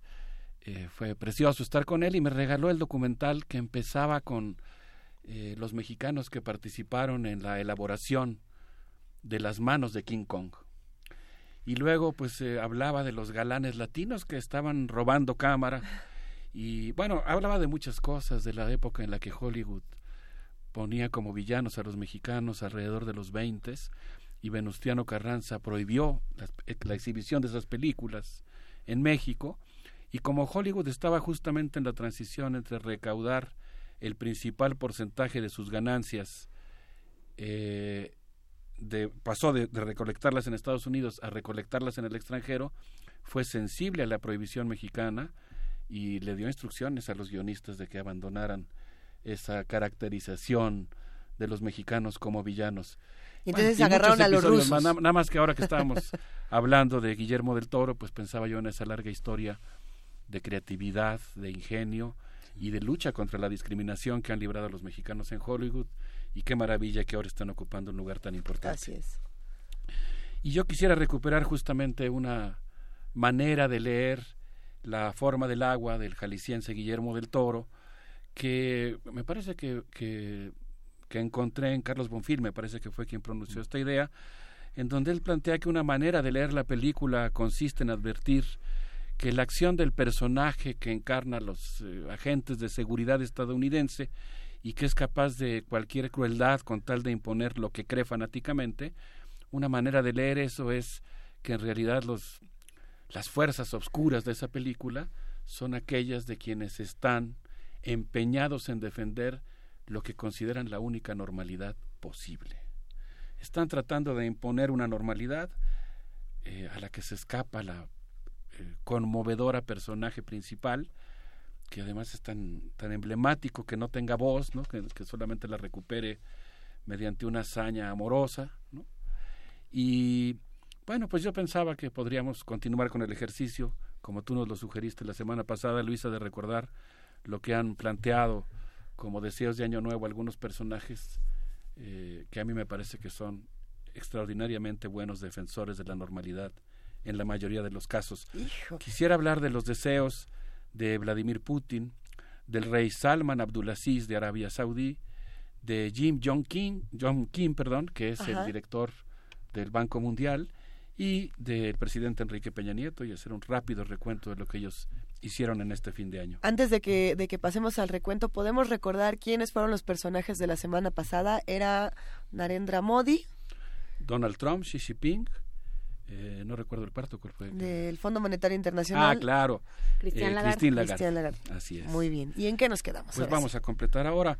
Yo habíamos dicho la vez pasada que íbamos a poner una especie de disco sonoro como el de los estetoscopios de los médicos Ujú. Para escuchar los sonidos de la tierra y yo diría que podríamos comenzar con unas cuantas gotas de agua que caen al piso. Por eso la forma del agua, porque a mí me parece que una lectura inesperada del texto de Guillermo de, de la película de Guillermo el Toro, que podemos ver como un texto, es la actualidad del anticomunismo, la misoginia y la rusofobia. Y bueno, pues en ese contexto yo quisiera evocar aquí el hecho de que el 11 de enero Vladimir Putin sostuvo su tradicional conferencia de prensa con los periodistas rusos y extranjeros, nada más que ahora hizo un ejercicio novedoso que consistió en asistir a la redacción de un periódico histórico en Rusia, el Komsomolskaya Pravda.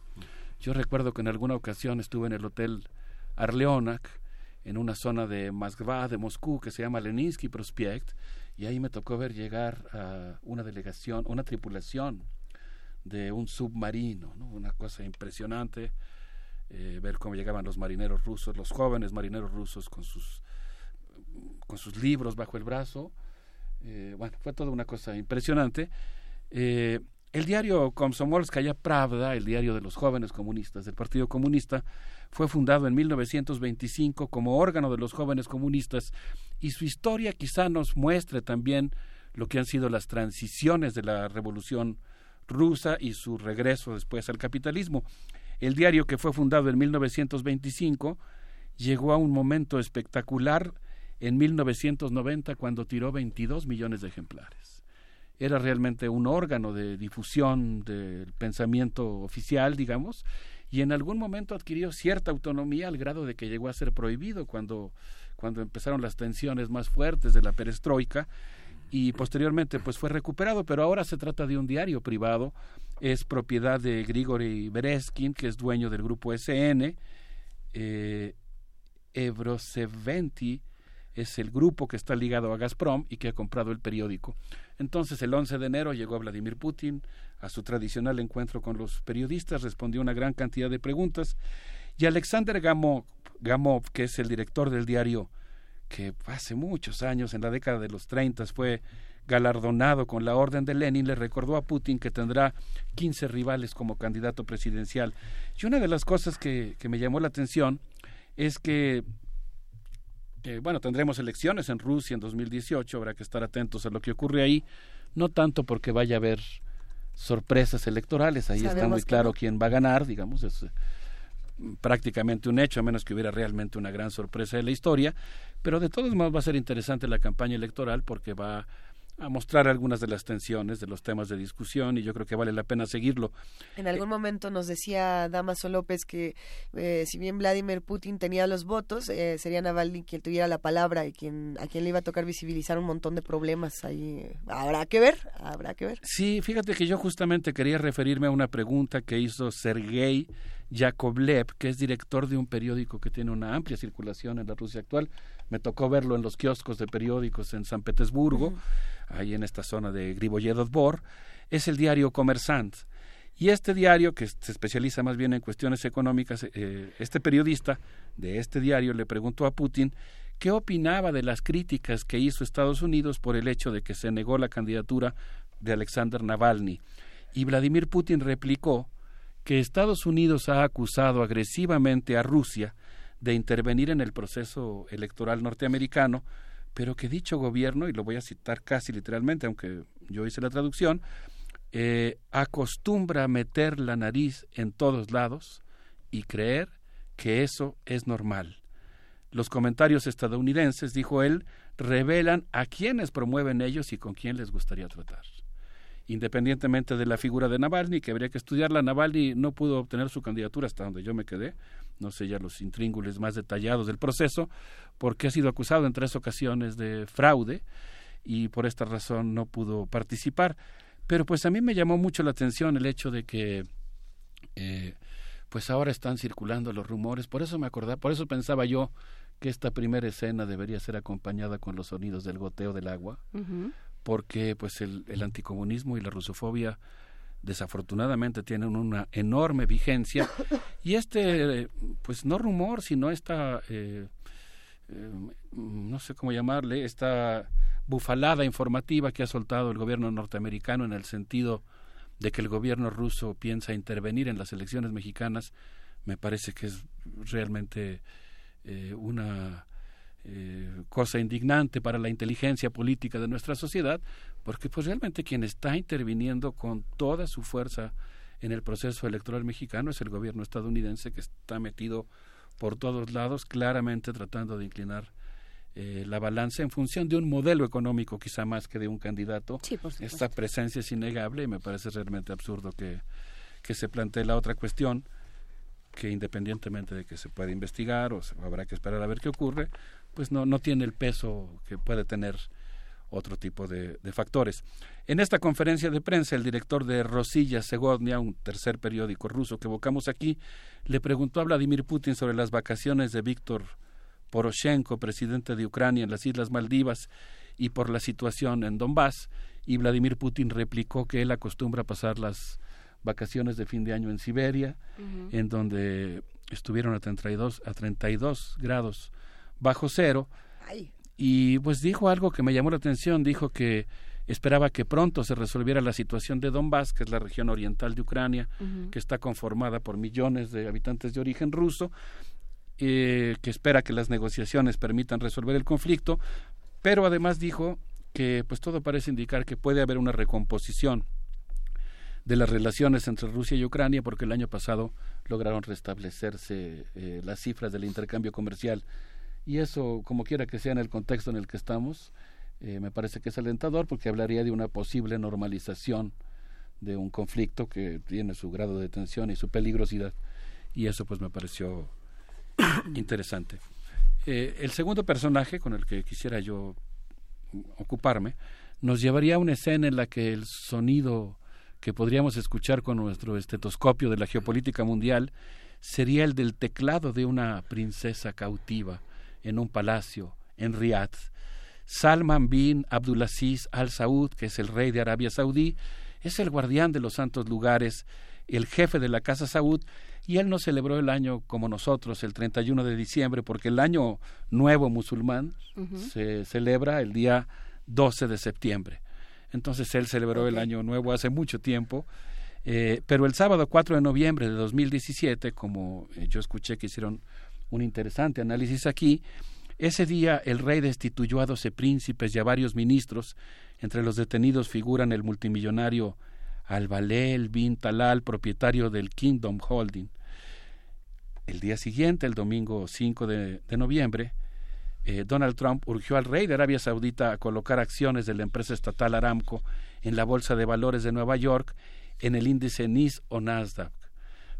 Fíjense qué interesante, creo que con eso nos vamos a despedir para irnos a la música, para después para terminar esta primera parte, pero fíjense ustedes que en el libro eh, que ahora está circulando profusamente sobre la biografía de Donald Trump, sobre Fuego y Furia, se plantea que ha sido Donald Trump quien, está, quien intervino para modificar las reglas de transmisión hereditaria del poder en Arabia Saudita, nombrar al nuevo príncipe heredero y convencer a la monarquía saudí de cotizar eh, las acciones del petróleo de la empresa Aramco en la Bolsa de Valores de Nueva York.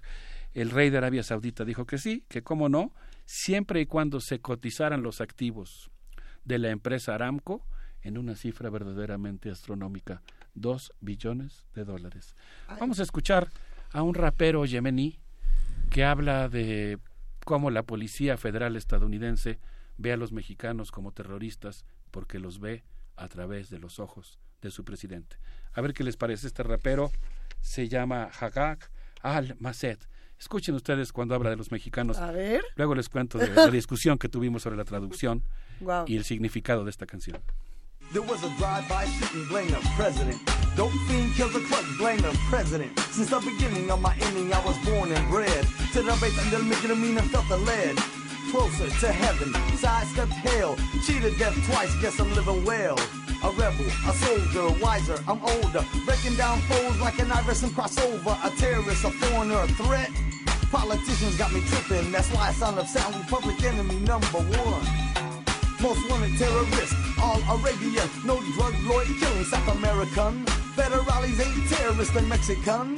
Jews never kill, only victimize. I wanna see what you see through your president's eyes. Through, through your president's eyes. Through your president's eyes. A mother kills her babies, blame the president. Dahmer eating people, blame the president. White boy, Taliban, somebody blame Bush. Mama said he's brainwashed underneath mush. Al Jazeera got the story that they wish they had. CNN dropping dollars cause they want it bad. My people abuse my religion, accused. Allah I mean I'm watching the news. Painting pictures of Islam in a negative way. Guess the blame I'd have for me vague. I bet they would if they could. We public enemy number one. Most wanted terrorist, all Arabian, no drugs, Lloyd killing South American. Federales ain't terrorists, they Mexican Jews never kill, only victimized. I wanna see what you see through your president's eyes. Through, through your president's eyes. Through your president's eyes. لا ندعي يا الله ما لا يصلين. ليش يا الله ما لا يقبلين. Keep blaming Arafat for the acts of another. The world stands by while they killing my brothers. United Nations, USA, where you at? If it was Saddam or Kuwait, you would act. Talking liquidation, watch your back. And now you out of nations, where you at? Republic enemy number one. Most wanted terrorist, all Arabian. No drug lord killing South American. Federales ain't terrorists, they Mexican. Jews never kill, only victimized. I wanna see what you see through your president's eyes. Through, through your president's eyes. Somebody tell me through your president's eyes. Through your president's eyes. ¿Qué nos dice esta canción, querido Alberto Betancourt? ¿Qué les pareció este rap yemení Muy bueno. en el que se habla a los mexicanos? Estuve con tres amigos, Gabriel Bu- Buentello, Jimena Quintana y Aldo Mier Aguirre, discutiendo la posible traducción y el significado de la canción. Al final no llegamos a un acuerdo, pero nos Pero parece ¿cómo que, se la, que la versión más plausible es la de que la policía cree que los mexicanos son terroristas porque ve las cosas a partir de, los, de la mirada de su presidente. Y bueno, pues eh, este cantante rapero yemení de origen americano que viajó a Yemen eh, pertenece a un conjunto de artistas eh, que se llaman Arabian Nights y que son raperos de muy diferentes eh, naciones del Magreb y de Medio Oriente y bueno, pues me pareció interesante evocarlo aquí. Yo pensaba que de repente esta conexión yemení-mexicana, un tanto inesperada o no tan conocida, porque hay toda una historia de las relaciones entre México y Yemen, pues nos debiera de llevar a pensar sobre eh, la importancia que tiene México y las la política internacional de México. Yo, yo sigo sonrojado, indignado por la entrega de la Orden del Águila Azteca al rey Mm. Salman, que me parece que fue una manera de apoyar tanto los bombardeos a Yemen, que han sido severamente condenados por la Organización de Naciones Unidas, el conflicto Bueno, con que Irán. condena, pero no ha hecho tanto. No ha hecho tanto, pero fue importante Pero sí. que moralmente lo reprobara. El potencial conflicto con Irán, que está en pleno curso, y desde luego la guerra civil en Siria. Y lo más indignante de todo, desde mi punto de vista, pues es el hecho de que se apoya también un régimen que tiene una cosa que se llama constitución, pero que en realidad fue elaborada por una serie de decretos eh, del monarca y pues eh, sobre todo la cuestión de la discriminación de la mujer, como hemos mencionado aquí, las mujeres no pueden asistir a la universidad, no pueden pedir un empleo y no pueden ir al doctor si no es con su padre, esposo o tutor. Pero el rey Salman, eh, que fue también tratado por la política exterior mexicana, eh, anunció que va, con- que, va a dejar- que va a hacer algunas pequeñas modificaciones para permitir que las mujeres ahora ya puedan manejar, pero que se va a llevar algún tiempo realizar estas adaptaciones. Por primera vez en la historia de Arabia Saudí se va a permitir que las mujeres manejen y obtengan su licencia. Eso es el, anuncio de cómo el rey Salman bin Abdulaziz Al Saud está pensando en ir abriendo muy lentamente y gota a gota el, eh, la posibilidad de que las mujeres participen. El tercer personaje que yo quisiera mencionar aquí es el director del Banco Mundial, Jim Jong Kim, quien asumió su segundo mandato al frente del Grupo Banco Mundial en julio de 2016. Su puesto tiene un talante mitológico. Yo he hablado aquí de esta poderosa institución, el Banco Mundial. Es una institución que como historiador he estudiado para analizar sobre todo sus políticas ambientales. Tuve el gusto y la oportunidad de hacer una especie de antropología. Siempre me burro diciendo que era un acto de espionaje indígena del Banco Mundial. Y en la ocasión en la que pude estar en las oficinas del banco, eh, decía yo de broma que iba yo con mis bermudas, como si fuera yo un explorador inglés que va a estudiar una tribu, pero quería ir a estudiar eh, a los funcionarios del Banco Mundial. Eh, me, llevé muchas sorpresas, pero pues una de las cosas que, que pude ver es que los funcionarios del banco y particularmente el director tienen como parte de su encomienda, decía yo, un trabajo mitológico, acabar con la pobreza en el mundo. Entonces, cuando Jim Jong Kim de origen coreano norteamericano asumió la presidencia del banco, tenía un, su chamba consistía en un pequeño asunto, en una pequeña tarea, terminar con la pobreza en el mundo. Obviamente lo que hace el Banco Mundial más bien es plantear que para acabar con la pobreza se requiere construir un mundo a imagen y semejanza de las políticas neoclásicas y consecuentemente presta dinero siempre y cuando los países realicen lo que México eufemísticamente ha llamado alianza estratégica con el banco, que consiste en realidad en un plan de ajuste estructural y en que el banco palome el tipo de reformas legislativas, institucionales, económicas que se requieren para poderle prestar dinero a los países. Entonces el banco interviene profundamente en el diseño de los estados nacionales y en este caso el médico, antropólogo y profesor de la Escuela de Medicina de la Universidad de Harvard tuvo una encomienda muy concreta al tomar su cargo, acabar con la pobreza extrema para el año 2030. Ese es su modesta tarea. ¿Qué hizo a fin de año Luisa, eh, Miguel Ángel, Juana Inés? Pues estuvo, eh, presenció la apertura de actividades de una de las cinco instituciones que conforman el Grupo Banco Mundial, la Agencia Multilateral de Garantía de Inversiones, donde eh, Jim Jong Kim dijo que el banco prestó el año pasado 68 mil millones de dólares a diferentes proyectos en el mundo, pero que particularmente MIGA, por sus siglas en inglés, MIGA es una institución muy interesante porque se dedica a asegurar capitales. Es decir, si tú vas a invertir en Egipto y la tensión política ahí es muy fuerte, MIGA, tú puedes comprar un seguro con MIGA y MIGA te asegura, pero ¿contra qué asegura MIGA los capitales?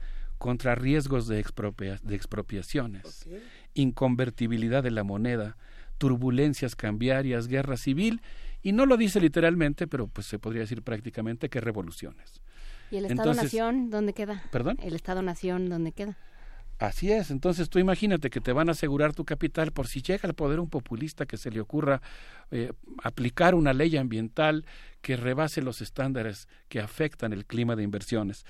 Eh, bueno, el, presidente del Banco Mundial asistió eh, a principios del año a un panel sobre cómo desactivar riesgos para capitales privados transnacionales. ¿Cómo hacerlo? Pues evidentemente ajustando los países a reglas claras de inversión, estándares universales que pues garanticen que tú vas a invertir tu capital y no va a haber, efectivamente, como muy bien señalas Juana Inés, no va a haber un gobierno, un movimiento político, un viento electoral que cambie las cosas. Entonces, pues me pareció realmente muy interesante. Y si les parece bien, pues podríamos terminar con el presidente Enrique Peña Nieto, que ha estado extraordinariamente activo durante estos meses. Con todos sus ojitos, sus ojitos rojos. Sí, quién sabe qué pasó ahí, fue un poco extraño. Ay, un día hay que discutir lo de los ojos rojos. El ojo rojo de, El misterio de los muchos ojos rojos, pero bueno. Entre, las, entre los acontecimientos bizarros de la política mexicana hemos agregado uno más. El 8 de enero, tras reanudar actividades, el presidente Enrique Peña Nieto declaró que ha cumplido el 97% de sus promesas. Yo quisiera decir aquí que por lo menos incumplió una que es de las principales. como el 88. muy bueno. ¿Perdón? como el más, claro. Por supuesto, qué bueno. Muy bueno, muy bueno. Qué buen chiste. ¿Cuántas dijo ya en serio? 97%. 97%. Ah, Yo quisiera decir simplemente que ha incumplido una de las principales, que consistió en terminar con la inseguridad 2017 ha sido el año con más muertes violentas en la historia de México desde la Revolución Mexicana. Y eso, bueno, pues eh, por eso creo que no tiene mucha autoridad para decir lo que afirmó al reanudar actividades.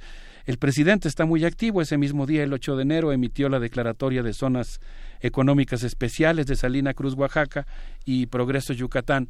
Y en su conferencia de prensa ante la fuente presidencial se quejó amargamente de la conferencia de prensa del gobernador de Chihuahua, Javier Corral, quien lo acusa de haber retenido ilegalmente a través de la Secretaría de Hacienda 700 millones de pesos del presupuesto del Estado. Tres días más tarde, Francisco Domínguez Servién, quien es eh, gobernador de Querétaro y coordinador de la CONAGO, defendió al presidente durante una visita a Los Pinos y dijo que el presidente siempre ha respetado a los gobernadores independientemente de los colores partidarios que ostenten.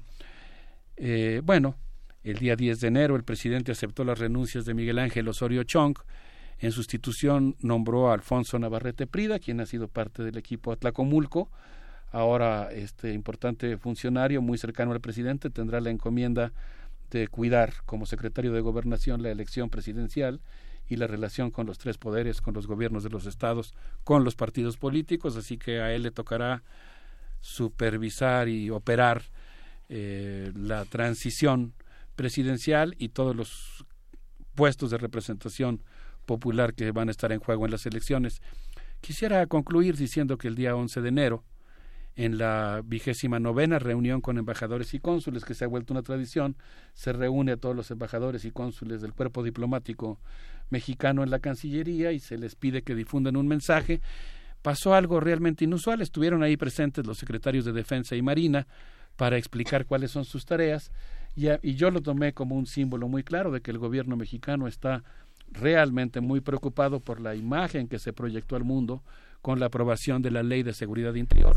Así, que fue tan importante el asunto que incluso en la reunión con los embajadores se invitó a los secretarios que he mencionado para tratar de mejorar la imagen del gobierno y tratar de desvanecer esta sombra que se ha producido eh, por la aprobación de la ley.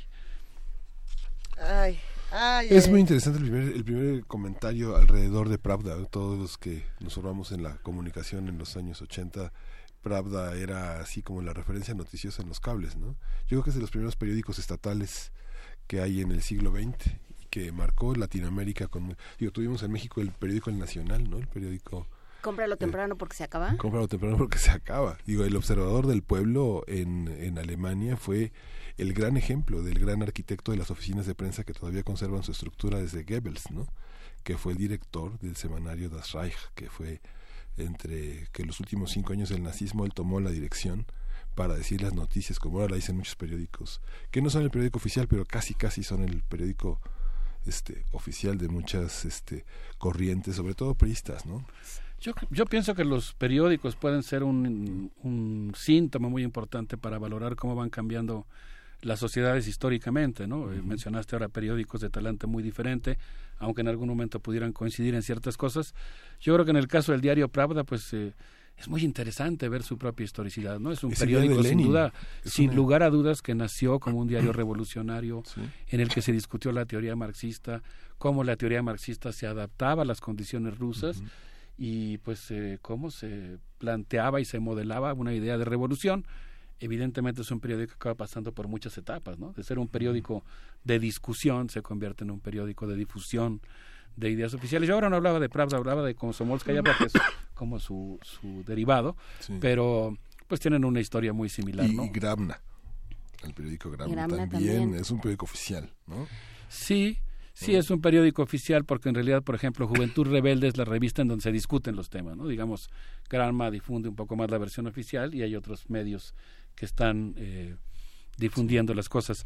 Pues yo... Sin embargo, eh, me gustaría antes de, concluir con esta con esta participación, Alberto, eh, mencionar, sí, son, son cuatro formas, son cuatro gobiernos, sobre todo tres, ¿no? Gobiernos, porque el Banco Mundial de alguna manera funciona como un gobierno. O sea, creo que la conversación con con Marta Ockman el martes fue muy interesante en ese sentido, de qué hablamos cuando hablamos de, ayuda internacional, de qué hablamos cuando hablamos de desarrollo, pero también tanto Arabia Saudita como Rusia son las dos sociedades muy importantes en la geopolítica actual a las que se les sigue juzgando por su pasado de pronto, ¿no? O sea, no se, se, quiere desestimar su importancia actual diciendo, bueno, sí, pero, pero ellos pertenecen a otro momento y no son como nosotros democráticos, sí, sí, bueno, pero, pero ahí están. Entonces, ¿cómo hacemos un diálogo donde realmente pongamos en, eh, problematicemos todos los conceptos que, que ya teníamos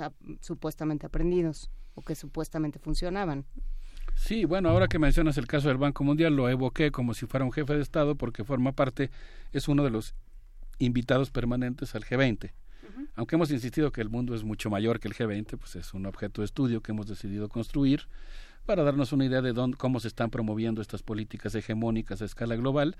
Pero en el caso del Banco Mundial, yo diría eh, digamos, complementando o intensificando lo que tú dices, que no solamente es como un jefe de Estado, es una institución supranacional extraordinariamente poderosa con 186 países miembros, con un funcionamiento que si bien nace en Bretton Woods, funciona como una institución privada, tiene más votos el que tiene más acciones y tiene un poder realmente extraordinario eh, no cabe duda que el mundo contemporáneo ha sido remodelado en buena medida por esta institución que es profundamente antidemocrática y que tiene una gran capacidad de imponer paradigmas a las universidades, a las instituciones, de hacer gestión en los países y por lo tanto yo creo que una universidad como la nuestra, con una vocación crítica, pues tiene la responsabilidad de estudiar esa institución, porque conocerla de alguna manera es una forma de ponerle un freno de defender nuestra soberanía o en el peor de los casos por lo menos de, de aumentar nuestro margen de maniobra para negociar con una institución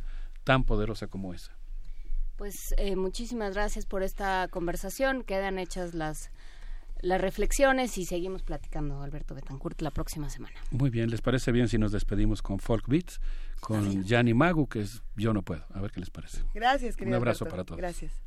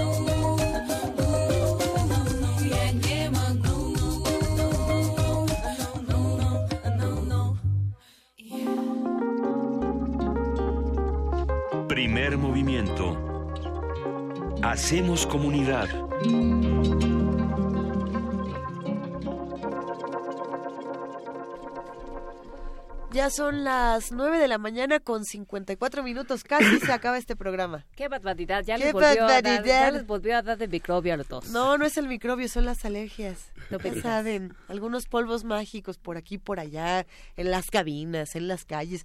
La Ciudad de México La está espora maligna. llena de alergias. ¿Qué, ¿Qué onda con todos los que estamos llenos de alergias? ¿Quién tiene alergias aquí? Mira, mira. Uriel tiene Todos. alergias. ¿Tú tienes alergias, Miguel Ángel? Sí, muchísimas. Sí, pues en esas Ah, andamos, pero estaremos mejor. Vamos a estar mucho mejor. ¿Qué opinan de lo que nos estuvo contando el doctor Alberto Betancourt? Muy buena mesa y muy buenas recomendaciones musicales. Sí, sí, ha sido un programa intenso. Sobre todo esta parte del hostigamiento sexual, de Félix María Calleja, del conflicto de intereses que ahora vemos de una manera tan clara en el, en el ejercicio del gobierno durante los últimos 16 años, ¿no? 18 años. Sí, que ese es un buen hilo eh, por el cual seguir la historia de México, ¿no? Lo decíamos al principio del programa, creo que vale la pena eh, repetirlo, que sí, ahí está el- la corrupción como una forma natural de, la, de cómo se hacen negocios y cómo se, cómo se, sobre todo se lleva a cabo la- la- el ejercicio de la Así función es. pública, ¿no? ¿Cómo se hace el gobierno? Pues a través de corrupción. Tan fácil. Ajá.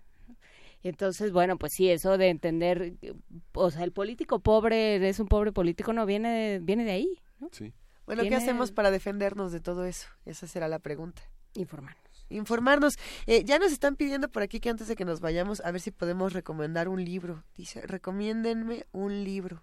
¿De qué? Ana, pues no, nada más dice eso. Recomiéndenme un libro. Primero, no, y, y nos lo manda a, a nosotros. Sí, sí nos etiquetó. Estoy casi segura. ¿Dónde quedó ese tweet? Ahorita lo voy a encontrar. Bueno, ¿qué, qué libro le vamos a recomendar a los radioescuchas antes de despedirnos? ¿Qué, qué lecturas podemos Bueno, vale la pena que lea el Código Penal ahora que hablamos del abuso sexual. Ándale. Este, las últimas reformas Sí, que no, se de hecho hicieron sí, en ¿eh? 2017. Es una, es, una, es una tarea muy importante ahora que Sara Sefcovic hablaba de, del- de los abusos y de, y de Así matizar y de entender las diferencias. Es importante esta lucha que se ha dado en distintos niveles de hacer homologar el Código Penal Federal de los códigos civiles, donde las víctimas puedan recibir un mismo tratamiento y de- pues, se pueda luchar contra estos abusos de una manera unificada en, el, en, en todo el país y, tener una postura mucho más coherente y rigurosa en el gobierno federal acerca, de todos estos temas. Pues sí, y conozcamos nuestros derechos, conozcamos nuestras limitaciones, platiquemos con los demás. Creo que eso fue eh, también una parte eh, importante de este programa, desde la conversación con, con Asunción Álvarez del Río sobre, la, eh, sobre las conversaciones para el final de la vida, cómo quiero morir, qué, qué es lo que no quiero, ¿no? cómo no quiero estar en el Así es. mundo. Y, y cómo quiero que me ayuden y cómo quiero terminar mi vida y todas estas cosas, bueno, pues acostumbrémonos a conversar de las cosas que nos incomodan, ¿no? Aco- Acostumbrémonos a conversar con quienes no nos caen bien también, ¿no? Sí. Con quienes no estamos de acuerdo. Pues se tiene que conversar. Se tienen que conversar y que Se dialogar. tiene ¿sí, que no? conversar. Eh, nos despedimos. Gracias a todos los que hacen parte, forman parte del primer movimiento. Gracias a los amigos de TV UNAM, a los amigos de Radio UNAM. ¿Qué pasó, querida Juana Inés? Es que yo quería agradecer porque justamente ahorita que hablábamos de libros, tú, este, estábamos muy hechos bolas con el, el, el detective que come suavicremas. Hay que Sí. decir que Ana Teresa Ávila nos hizo favor de escribirnos en Twitter y decirnos que es el zurdo Mendieta de las novelas de Elmer Mendoza. Oye, que nos diga cómo se llaman, porque no son suavicremas. Tiene otro nombre la galletita que se come. Oh, bueno, Luisa. O sea, pero es que yo digo que son, bueno, esta es la marca coloquial, pero tienen otro nombre. Ya nos, que nos platique. Yo no me acuerdo del zurdo Mendieta comiendo galletas. Sí, Me ¿no? acuerdo de ¿O no? bebiendo whisky, eso sí me acuerdo. Bueno, Y ya. oyendo a Sin Bandera. Mira, ya tenemos música para despedirnos y no, no es Elmer Mendoza cantando sin bandera, ¿qué es? Venturosamente. Querido Elmer Mendoza, le mandamos un abrazo. ¿Qué, ¿Qué vamos a escuchar, escuchar? para despedirnos? ¿Qué es esto? Querida producción, ¿qué, qué estamos escuchando? Estamos escuchando de este Jessie Ware Till the End. ¿No? Estas No, esa ya la tres- escuchamos. ah, son es- es- son Yubicha, el feo en zapoteco. Ándele pues con eso cerramos primer movimiento esta mañana. Gracias, querida Juana Inés. Gracias, querido Miguel Ángel. Gracias, Lisa. Gracias, Juana Inés. Esto fue primer movimiento. El mundo desde la universidad.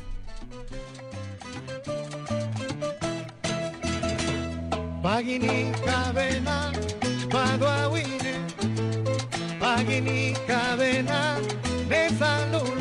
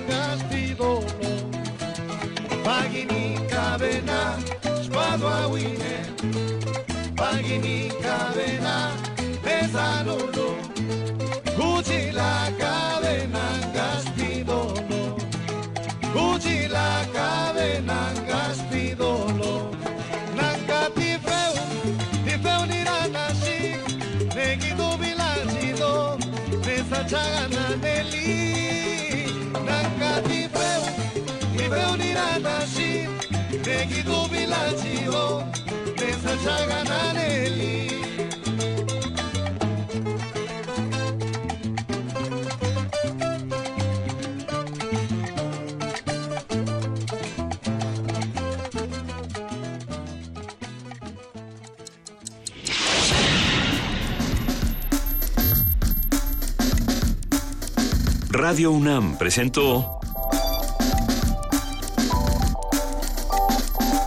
Primer movimiento. El mundo desde la universidad.